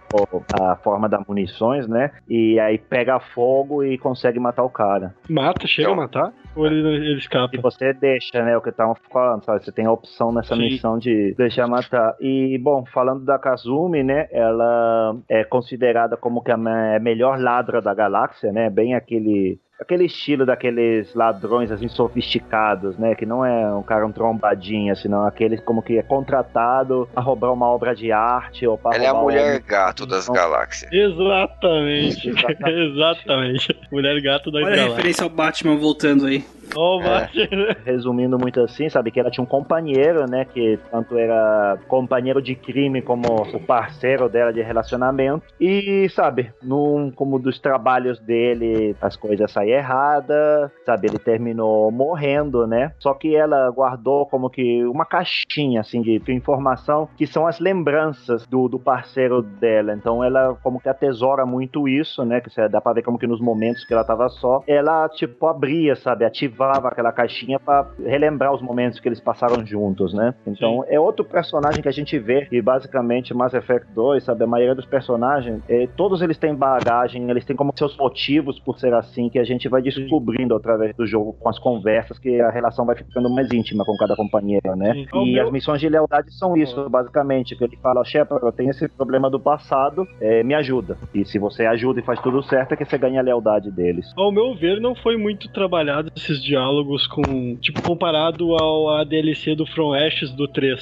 Não foi muito trabalhado esses dois, o Zaid e a Kasumi, com a relação com o Shepard, assim. Tipo, tu pode chegar a conversar, só que não é aquele diálogo profundo, né? Pelo menos eu é achei, que, assim. É que acho que isso foi porque o From Ashes era um DLC dia 1, sabe? Ele tava planejado no jogo desde o início e os caras portaram, né? Enquanto Só pra ser a uma Kazumi- DLC. É, a Kazumi sim foi uma adição posterior ao lançamento do jogo, né? Tanto É, que eu pouco lembro dessa Kazumi, lembro muito pouco, Uhum. cara. Sim, ela tem uns comentários até, tipo, em relação à tripulação, como a gente tava falando antes, né? Que tem aquela relação tripulação falando com a tripulação, né? Ela tem alguns diálogos, eu acho que tem bem mais que o Zaid, que ela chega falar, tipo, quando tu tá com romance, por exemplo, eu tinha um romance com a Tali. Aí ela chegava e falava, ah, que eu e a Tali tava meio que tendo um brick, assim, né, ou eu a Miranda, sabe? É. Eu acho que ela foi mais trabalhada que o Zaid até. É que o legal da Kazumi é que ela, sabe, os caras usaram assim como uma espécie de, de humor, né? Que como era uma das habilidades dela que ela pode se desaparecer, como que um cloak, né? Uma Camuflagem. camuflagem, né? Então é como que bem assim como que tipo naqueles desenhos animados que ela aparecia atrás de uma coluna e falava algo assim como que ah, sim, vocês estão apaixonados e olhava pra trás e ela já desaparecia. Sim, exato. Sabe, como que ela ficava de olho em tudo, sabe? Sim. Enquanto Ela o era Zaid era mais, fofocada. mais militar, assim, ele, tu chega pra conversar É. com ele, ele só fala de coisa das missões dele, luta contra Krogan. É, sabe, que eu é aquele cara mercenário que ele É. tem aquele M8 Avenger, né, que é o fuzil de assalto mais básico do Mass Effect 1 e dos outros Mass Effect, mas que ele tem o dele, acho que se chamava Little Bessie, né, que ele falava Sim, que isso. é o que conseguiu matar vários caras e tal, e aí quando você vai falar com ele, ele tá- sempre tá, tipo, limpando, desarmando. Sim, sim. Então aí, né, pra finalizar, fala da Tali que você tá querendo falar tanto. Ah, obrigado. Finalmente, então, chegou aí a mais linda, sexy, perfeita de todo o Mass Effect. Temos a Tali Zorá. Bom, a Tali, ela entra pro nosso quadrão depois que a gente tem encontrado ela naquela missão que a gente citou no início. Então, ela finalmente entra pra Norbid e ela pede uma ajuda porque ela recebeu um e-mail em que ela foi acusada, né, na missão de lealdade dela. Ela foi acusada que estava contrabandeando get ativos pra frota dela de imigração. Então, a gente vai lá nessa frota porque ela foi acusada por um dos caras que ficam no conselho lá nos almirantes, que é todos aqueles responsáveis pela peregrinação, cuidado da frota, alimentos e armas, né? Aí você chega lá e tem que participar de um- uma espécie de tribunal, e aí você vira tipo advogado que tem que falar pela Tali, né? Porque tu é o comandante da nave em que a Tali tá servindo, então tu tem que falar por ela. E aí, depois de diversos diálogos, eles mencionam que uma das naves da frota foi totalmente tomada pelos Geths, justamente pelo que eles falavam, acusavam ela, né? Foi contrabandeada. Eh, justamente uma dessas naves foi invadida, eh, totalmente tomada pelos Geths, de dentro pra fora. Não foi uma invasão, na verdade, exterior. E aí, tu tem que ir lá e tentar conseguir provas que a Tali eh, é inocente, e o pai dela também. Porque o pai dela também estava sendo acusado, né? Junto com a Tali. Então tu chega lá, consegue as provas, e aí, eh, no final, tu descobre, então, que é o pai da Tali que meio que tava tentando criar novas armas, é, Léo? Não sei é, se eu... eles tinham pegado Gets, sabe, que já estavam como desmantelados, Sim, né? Exatamente, exatamente. E eles tinham que é o que a Tali mandava. analisar a tecnologia Get, que Sim. pudesse como que conseguir pontos fracos e tecnologia para ser usada em contra dos Get, porque a ideia dos Quarian, eles sempre queriam voltar no seu planeta, derrotar os Get e voltar a morar lá, né? Isso foi desde quando É. eles foram banidos há 300 anos atrás, então Isso, sempre sabe, foi uma missão. é. Até a peregrinação, se eu não me engano, era justamente para conseguir, além de melhorias para a nave, era mais armamentos para eles enfrentarem os Geth, para poderem qualquer os coisa, qualquer tipo de Exatamente.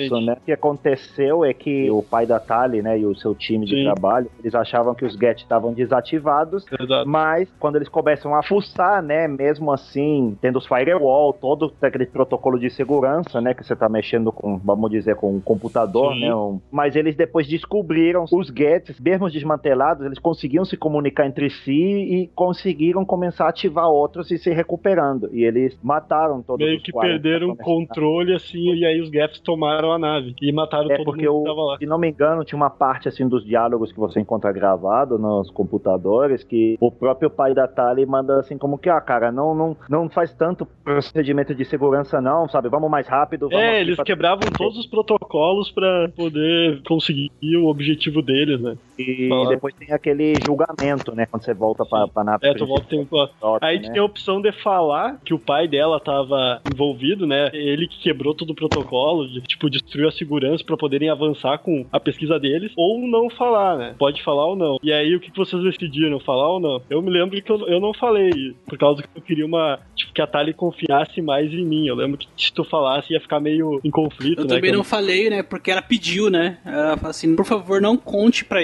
eles, né, foi meu pai e tal. Eu acabo escolhendo essa opção de não falar também. É, tem uma opção, cara, que. Porque antes de você ir passar a nave onde tava, ocorreu toda essa invasão dos Geth, você pode falar com os outros almirantes, né? Sim, exatamente. São três, se eu não me engano. É, então, sabe, se você fala com eles, tem os pontos corretos, sabe aquela coisa novamente, se você tem feito tudo certos eventos, tudo certinho, sabe, tem a almirantes que vão intervir por você a favor da Tali, né? Então Exato. aí essa é a opção Usar que você. Consegue que a Tali seja inocente e você ganha a lealdade dela. E se tu conversa assim, mesmo utilizando essa, tipo, ah, tem essa opção de não contar, né? Quando tu não conta, o Shepard fala que, ah, os Geths destruíram tudo e não conseguimos muita informação do que aconteceu realmente lá. Mesmo eles declarando inocência, porque o Shepard dá um sermão lá, se tu usar a Paragon Renegado, mesmo com isso, a frota ainda tem meio que uma desconfiança um pouco, assim, E que ela aqui, tá, né? que falamos mais no início do episódio, daquela primeira missão que a gente se encontra a Tali naquela colônia humana que tá abandonada, né? Né? Que Sim. falamos do Vitor, que se você deixa o Vitor ir com os Quarian, ele vai aparecer no julgamento e vai falar a favor da Talia. Então é uma da, Ah, verdade mesmo, verdade. Pra você poder conseguir como que o melhor desenlace de todos é que ele esteja vivo e o Carl Rieger também, que é na missão que você encontra a Tali mais na frente. Sim.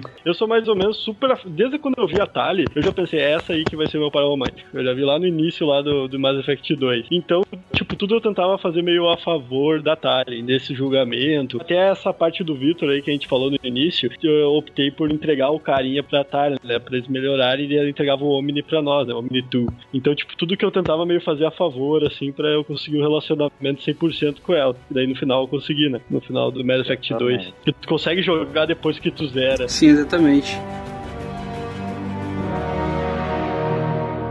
Pra finalizar aí, temos um que esquecemos, que é o Legion. Isso. Esquecemos do Legion, não podemos esquecer dele. Ele também é bem importante pra, pra trama. É que ele é meio como que um companheiro meio secreto, né? Você não sabe que ele pode ser teu companheiro, né? Dependendo da decisão que você faça em uma missão. Isso. Ah, essa é a opção de entregar ele pra Cerberus ou o Ah, ou ativar trazer ele pra Normandy, que depois de um Isso, tempo vão falar que ele tá se ativando. Então, eu vou falar do Legion, né? Porque pra mim é meu companheiro favorito, né? Sabe, porque eu sempre gostei de robô, ficção científica, desde criança, então... Porque é muito engraçado como que... Ele é como que um fanboy do Shepard, em certa forma. Ele, É, verdade, depois. É verdade. armadura, tudo. Sabe, e ele é meio aquele cara meio obsessado, mas é engraçado, porque, sabe, ele é um, é um get, sabe, um robô, mas ele tem um comportamento, assim, meio, meio de humano, de orgânico, como Sim. eles falam no jogo, né, mas ao mesmo tempo ele tem uma visão completamente diferente do universo dos outros, pelo fato dele ser uma vida sintética, né. Sim, exato. E justamente ele no início tem uma missão que o Shepard tem que recuperar um- uma tecnologia de um Reaper que tá morto, sabe? Eles descobriram, sabe, como que os escombros em órbita de um planeta, né? De um Reaper muito antigo. Ele tá desativado em é mais teoria, ou né? menos uns 50 anos, eu acho, alguma coisa assim. Não, muito mais, sabe? É Muito tem mais? 50 Era uns- milhões de anos, é uma coisa assim, é um, sabe? é- Sério? Tudo é, Não é- tudo é astronômico no Mass Effect, assim, né? Porque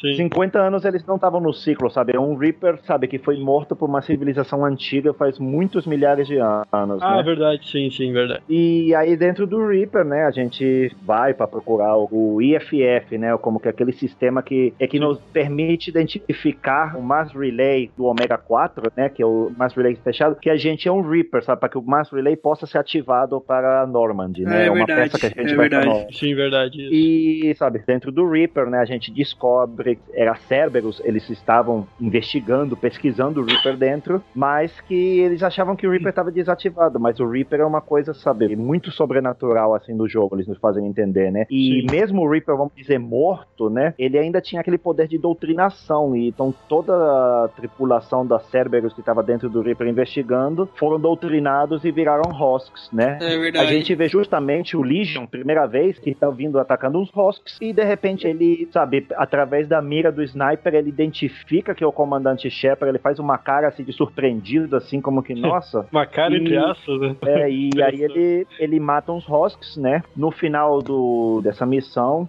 ele é desativado pelos Hosks, os Hosks pulam em cima dele, não sei o quê. E a gente tem a opção como que de carregar ele de volta pra Normandy, né? Então aí a gente dá duas opções. Ou você entrega ele pra Cerberus, pra eles investigarem a tecnologia GET, né? Ou você diz, não, vamos deixar ele aí. E depois de um tempo, a ID, que é a inteligência especial da Normandy, te avisa, ó, tô tendo umas flutuações de poder lá perto do núcleo de computadores, vai lá ver o que que é. E aí você ativa ele, e aí você descobre que ele é um GET, né? Como a gente tinha falado anteriormente, os GET, eles não Sim. são só uma entidade, sabe? Eles vivem mais inteligente quantos mais deles estejam num network, numa mesma rede, né? Aí você descobre que o Legion é um GET especial, porque ele, ele não é só uma entidade, eles são 1183 entidades compostas numa só plataforma, que assim os Get eles denominam corpo, vamos dizer, né? A forma física é uma plataforma. Então ele é muito mais inteligente e independente que um Get normal, Sim. e ele, em certa forma, foi feito para ir além do Perseus Vale, que, que chama a região onde os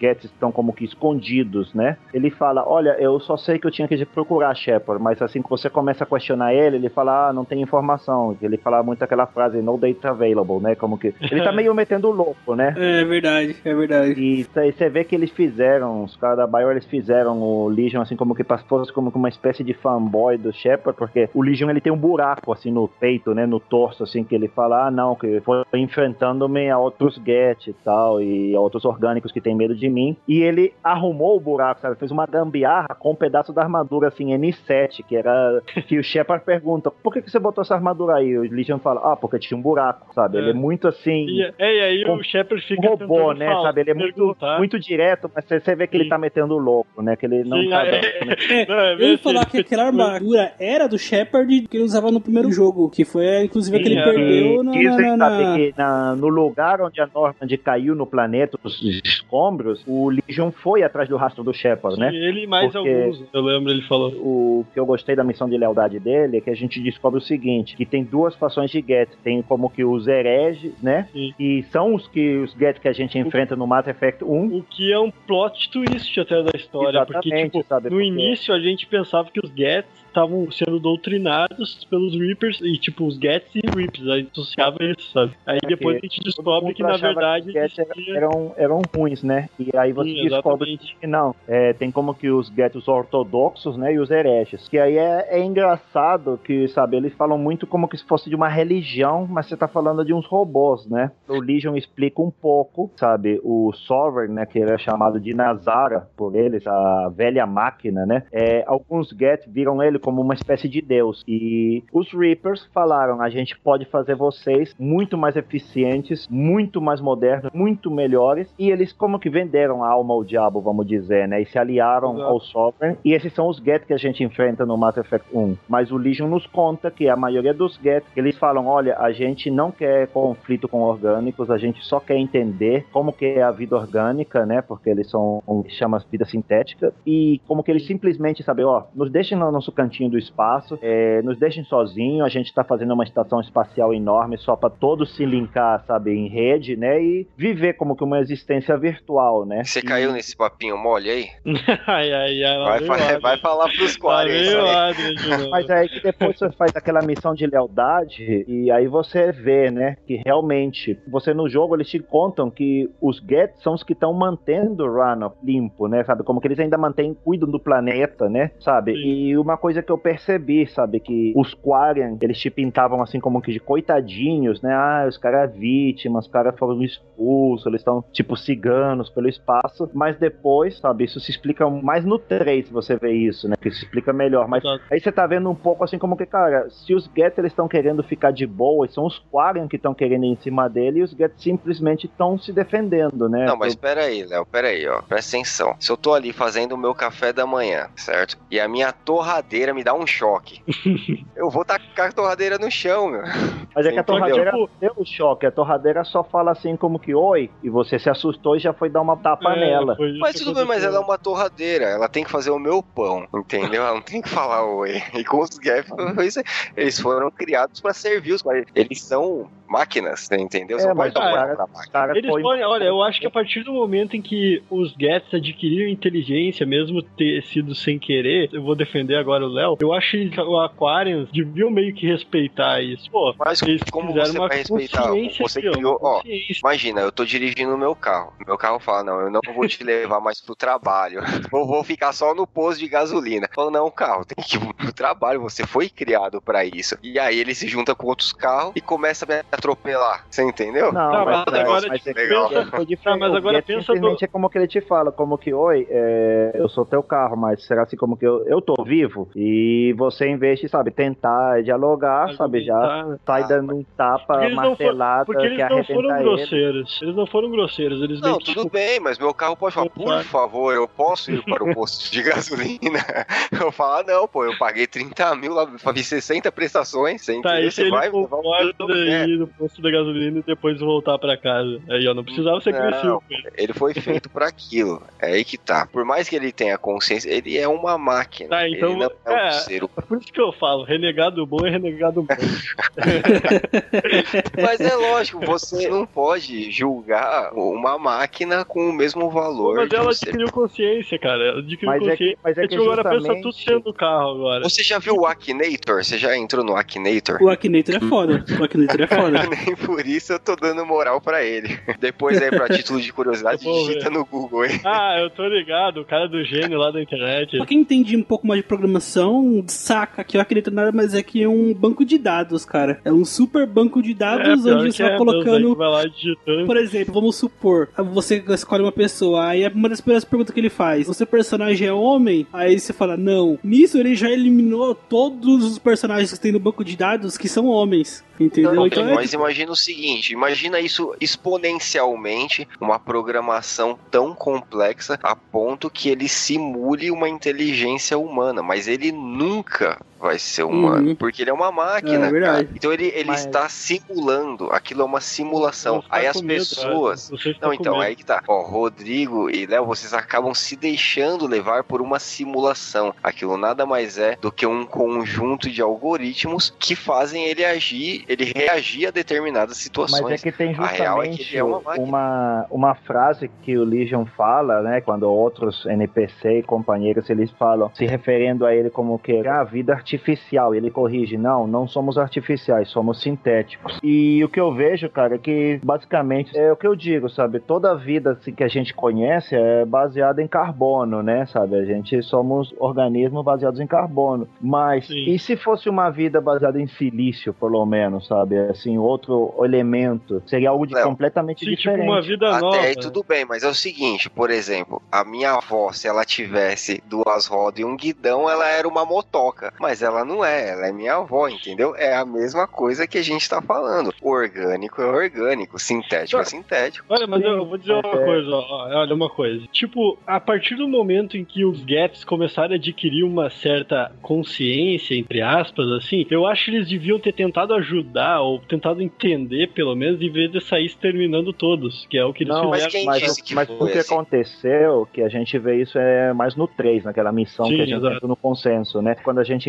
interroga o Legion no 2, sabe? Eles contam que o que aconteceu, os Get começaram a adquirir consciência própria, né? Racionalidade, vamos dizer, né? E isso assustou os Quarian, né? Assim como que, olha, eles estão com Sim. vida própria. E o problema é que os Quarians, a reação deles, né? Foi basicamente de atacar. E os Get, eles simplesmente, como que qualquer, sabe, ser vivo, ser tanto racional como irracional, a reação é se defender. Só que os Quarian não estavam preparados e aí eles terminaram sendo superados pelos Get. Mas você vê Sim. que os Get, eles não querem exterminar os Quarian, porque eles não saíram perseguindo os Quarian. Eles ficaram e ainda ficaram cuidando do Rannoch, que é o planeta dos Quarian, né? Então, em certa Sim. forma, eles só Então, agiram em legítima defesa. Tá, só me lembra uma coisa, o planeta dos Quaren é aquele que você não pode ficar exposto à luz, senão não, você... Não, esse, não, não. essa era da missão onde você descobre a Tali, É. Ah, que tá. é aquele planeta. Como chega a que- mostrar o planeta dos Quaren? Eu não lembro agora.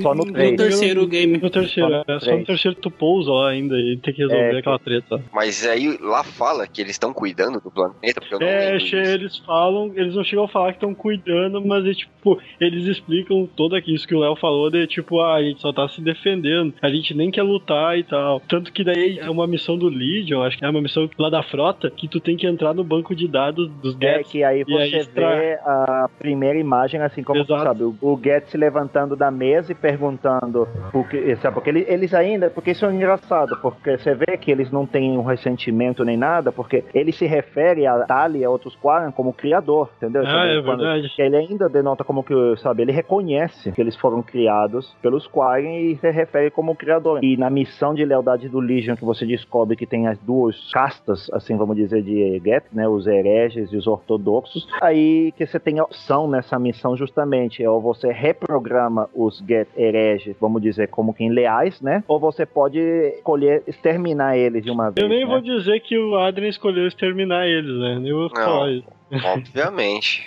Obviamente. Ó, eu já não gosto de sintético e não gosto de nego religioso. Aí você junta os dois. Uma das coisas que eu mais curti do Legion eram os comentários, sabe? Quando você levava ele assim nas missões e através da Citadela e de Omega também, né? Os comentários que ele faz, tipo de coisas que para nós orgânicos é comum, sabe? Quando ele entra no Afterlife, que é aquela balada lá no Omega, né? Sim. Que ele fala: Olha, eu não entendo qual a fascinação dos orgânicos de se intoxicar com bebidas, né? Até perder a consciência, de se expor, se danificar o sensor sonoro com altos volumes, né? E a búsqueda, sabe, de se contrair enfermidades de transmissão sexual e tal. Sim, sim. Ele, Então, ele fala isso isso assim você é também. uma torradeira. Quanto mais engraçado é que ele fala assim como que, ah, os orgânicos usando drogas, sabe, é equivalente nosso como quando a gente faz overclocking. Ele fala, a diferença é que se a gente faz overclocking e queima algo, a gente pode arrumar, os orgânicos não. É verdade. É verdade, eu lembro disso.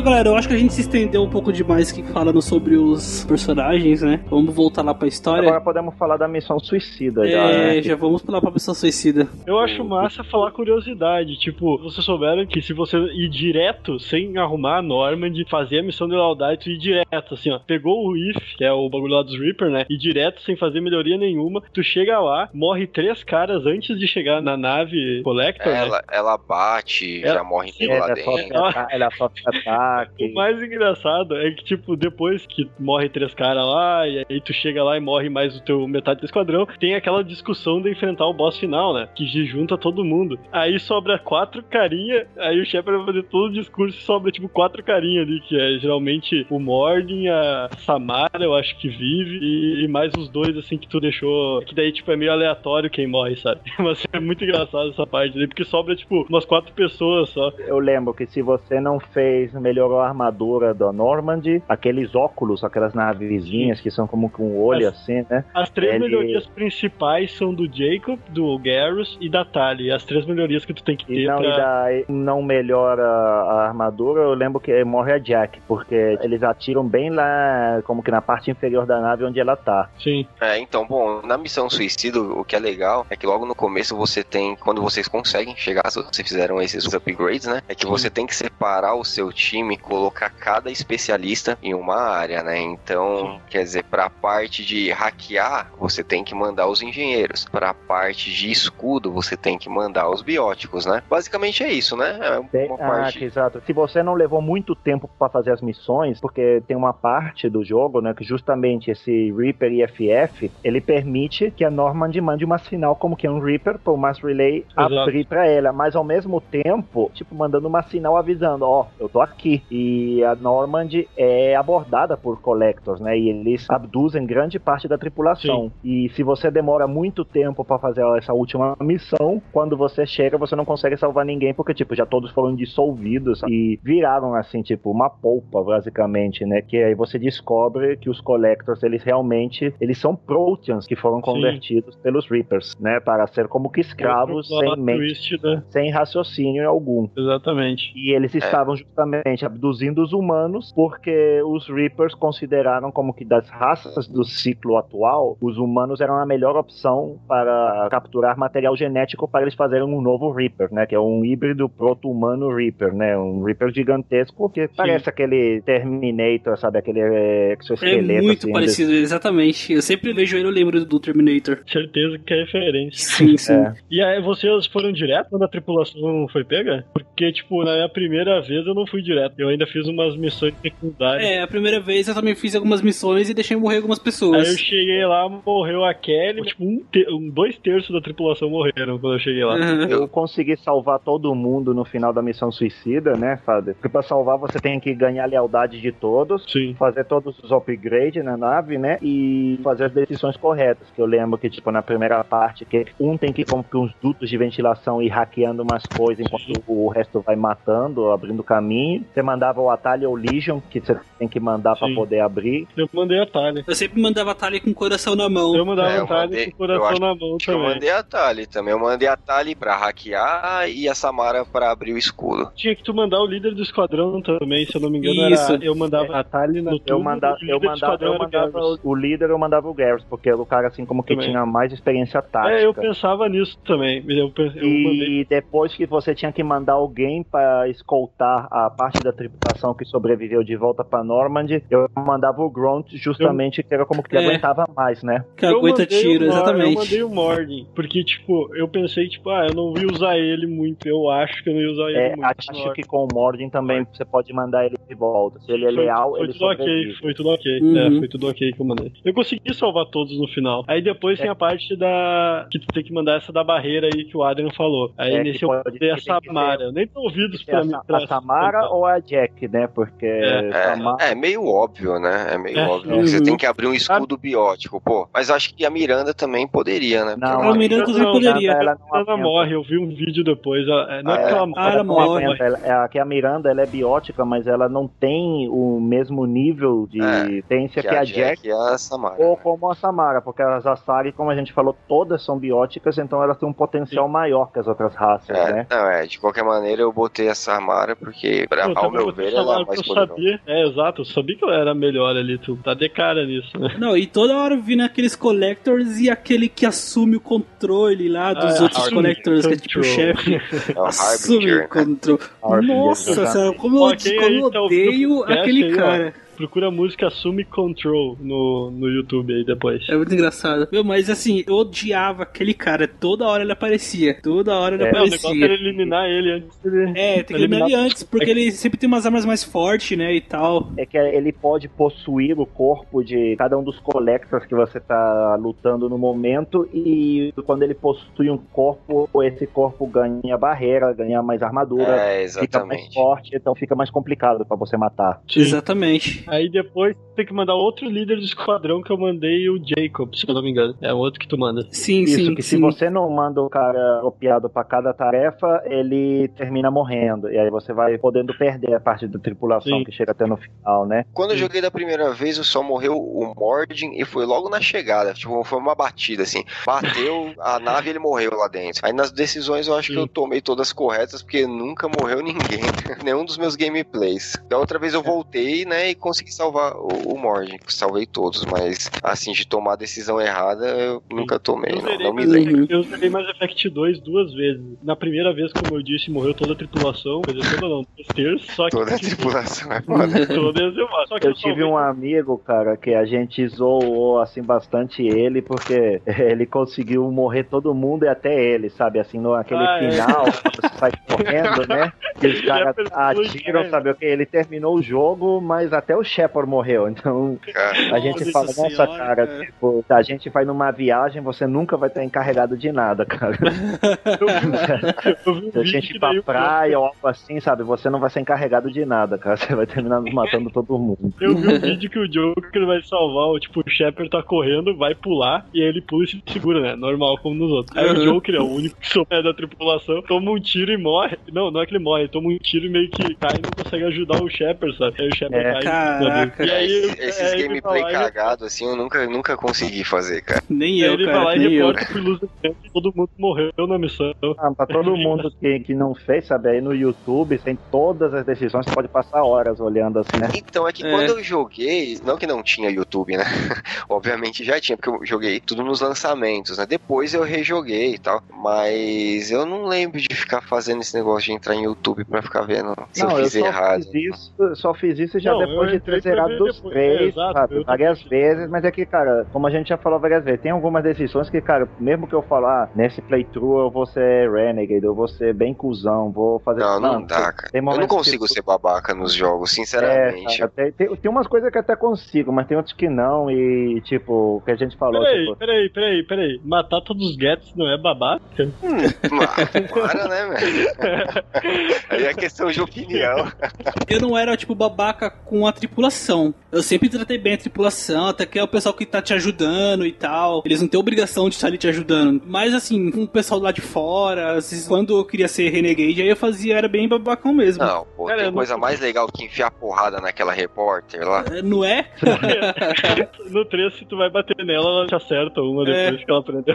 Aí depois de todas essas escolhas e decisões, e acertando algumas ou errando, a gente acaba chegando no final e a gente enfrenta aquele Reaper gigante, né, em forma humanoide, né? E aí tem uma última decisão que é muito importante também. Qual que é essa decisão? Que era de salvar ou de destruir a base coleta. Exatamente. Mas antes, tá, não se preocupe, galera, quem tá aí escutando, porque, tipo, tu pode levar qualquer um do esquadrão, né? Ninguém vai morrer né, Isso. se conseguir fazer tudo certinho. Escolhe duas pessoas pra ir contigo e te acompanhar. E aí tu enfrenta lá e tal, tu consegue destruir, tu tem essa opção de entregar a base pra Cerberus ou destruir ela, né? Que eu garanto que o Adrian entregou pra Cerberus provavelmente. Não, não, lógico que não. É, cara, não, fazer isso é muito cu disso, cara. Não, não tem como. Você, ah, vou, deixa eu entregar toda a tecnologia aqui pra você. Não tem como. né? Exatamente, exatamente. Cara, se eu não me engano, eu entreguei, porque eu pensei o seguinte: você destrói ela e você não vai conseguir desfazer o que tá feito, sabe? Você não vai conseguir recuperar já todo mundo que foi morto, né? Ah, mas é uma E- nave principal, Collector já Não, era, mas, né? pô, Sim, a- mas, mas- justamente você ao o- ter a derrotado Cerberus- os Collectors, cara, eles têm muita tecnologia, sabe, que não era conhecida pelo resto das raças, né? Então eu acho como que você poder analisar os Collectors com calma, a base deles e analisar a tecnologia deles, ia ser uma vantagem também na luta eu contra os assim, Reapers. acho que o Adrian concorda comigo até.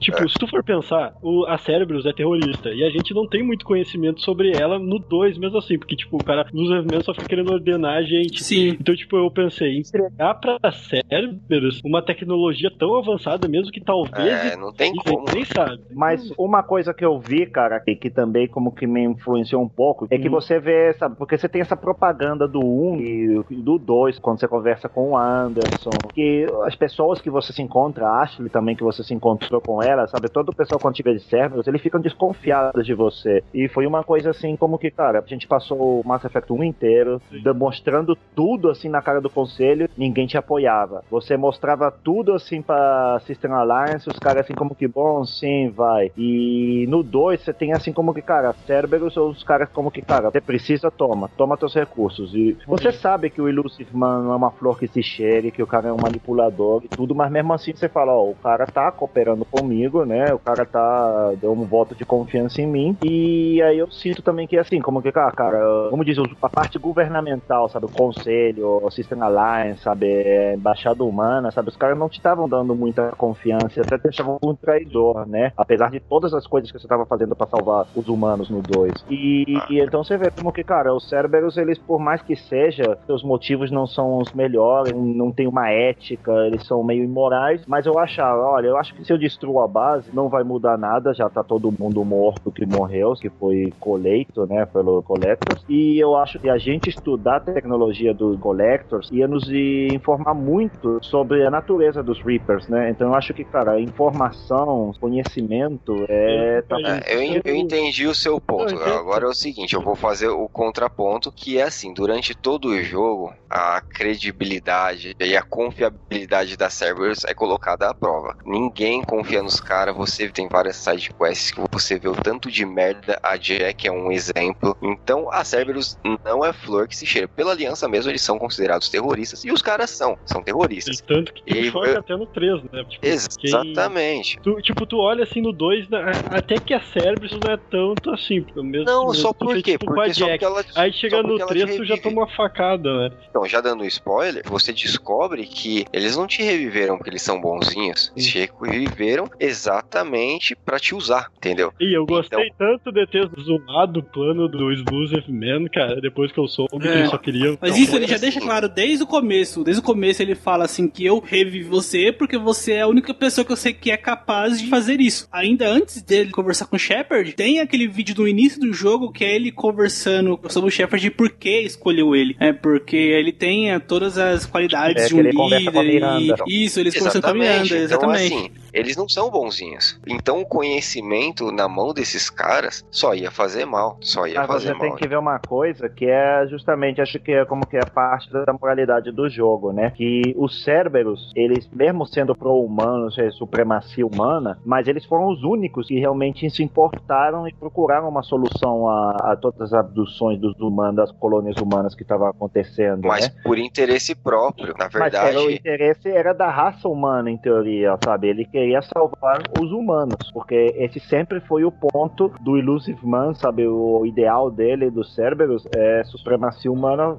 por em cima das outras raças, né? Mas é o essa tal do coisa pode ser algo ruim, Maquiavel. é o que eu falei, Ele eles quer, ele quer atingir tem uns finais meio, ele maquiavélicos, né? Sabe? O fim justifica os meios. E ele, Exatamente. Por mais que seja, ele salvou os humanos e ele conseguiu, sabe, dar a solução ao problema que era acabar com os ameaça Collector, né? Sim. Exatamente, mas assim, porque você joga com o Shepard, né? Agora, se você for ver outros lados da história, você vê que a Cerberus tocou o terror e ferrou com a vida de muita gente. Sim, mas ao mesmo tempo, o Shepard, sabe, pelo menos eu analisando como meu Shepard, era assim, como que, bom, eu sei que esses caras são assim, são estranhos, né, flor que se cheire, mas eles estão me dando os recursos e também a, a missão do Shepard, a ideal dele, era queria salvar as pessoas, ele fala, olha, talvez aqui as pessoas não são mesmo, mas a System Alliance, né, pra marinha humana, ele, ele tava morto, sabe, ele, ele tinha perdido a patente, perdido tudo, sabe, ele Sim, não era que ele um recebe oficial. a patente depois de É, mas ele é restituído depois, como isso É, restituído depois, mas mesmo assim, sabe, ele continua trabalhando pro Ilusiman, que foi o cara que deu os recursos e que deu todas as possibilidades, sabe, pra ele poder continuar com a missão dele. Porque se você acha que você ia esperar até que o System Alliance voltasse a fazer uma norma de uma nave similar, recrutar todos os companheiros, sabe?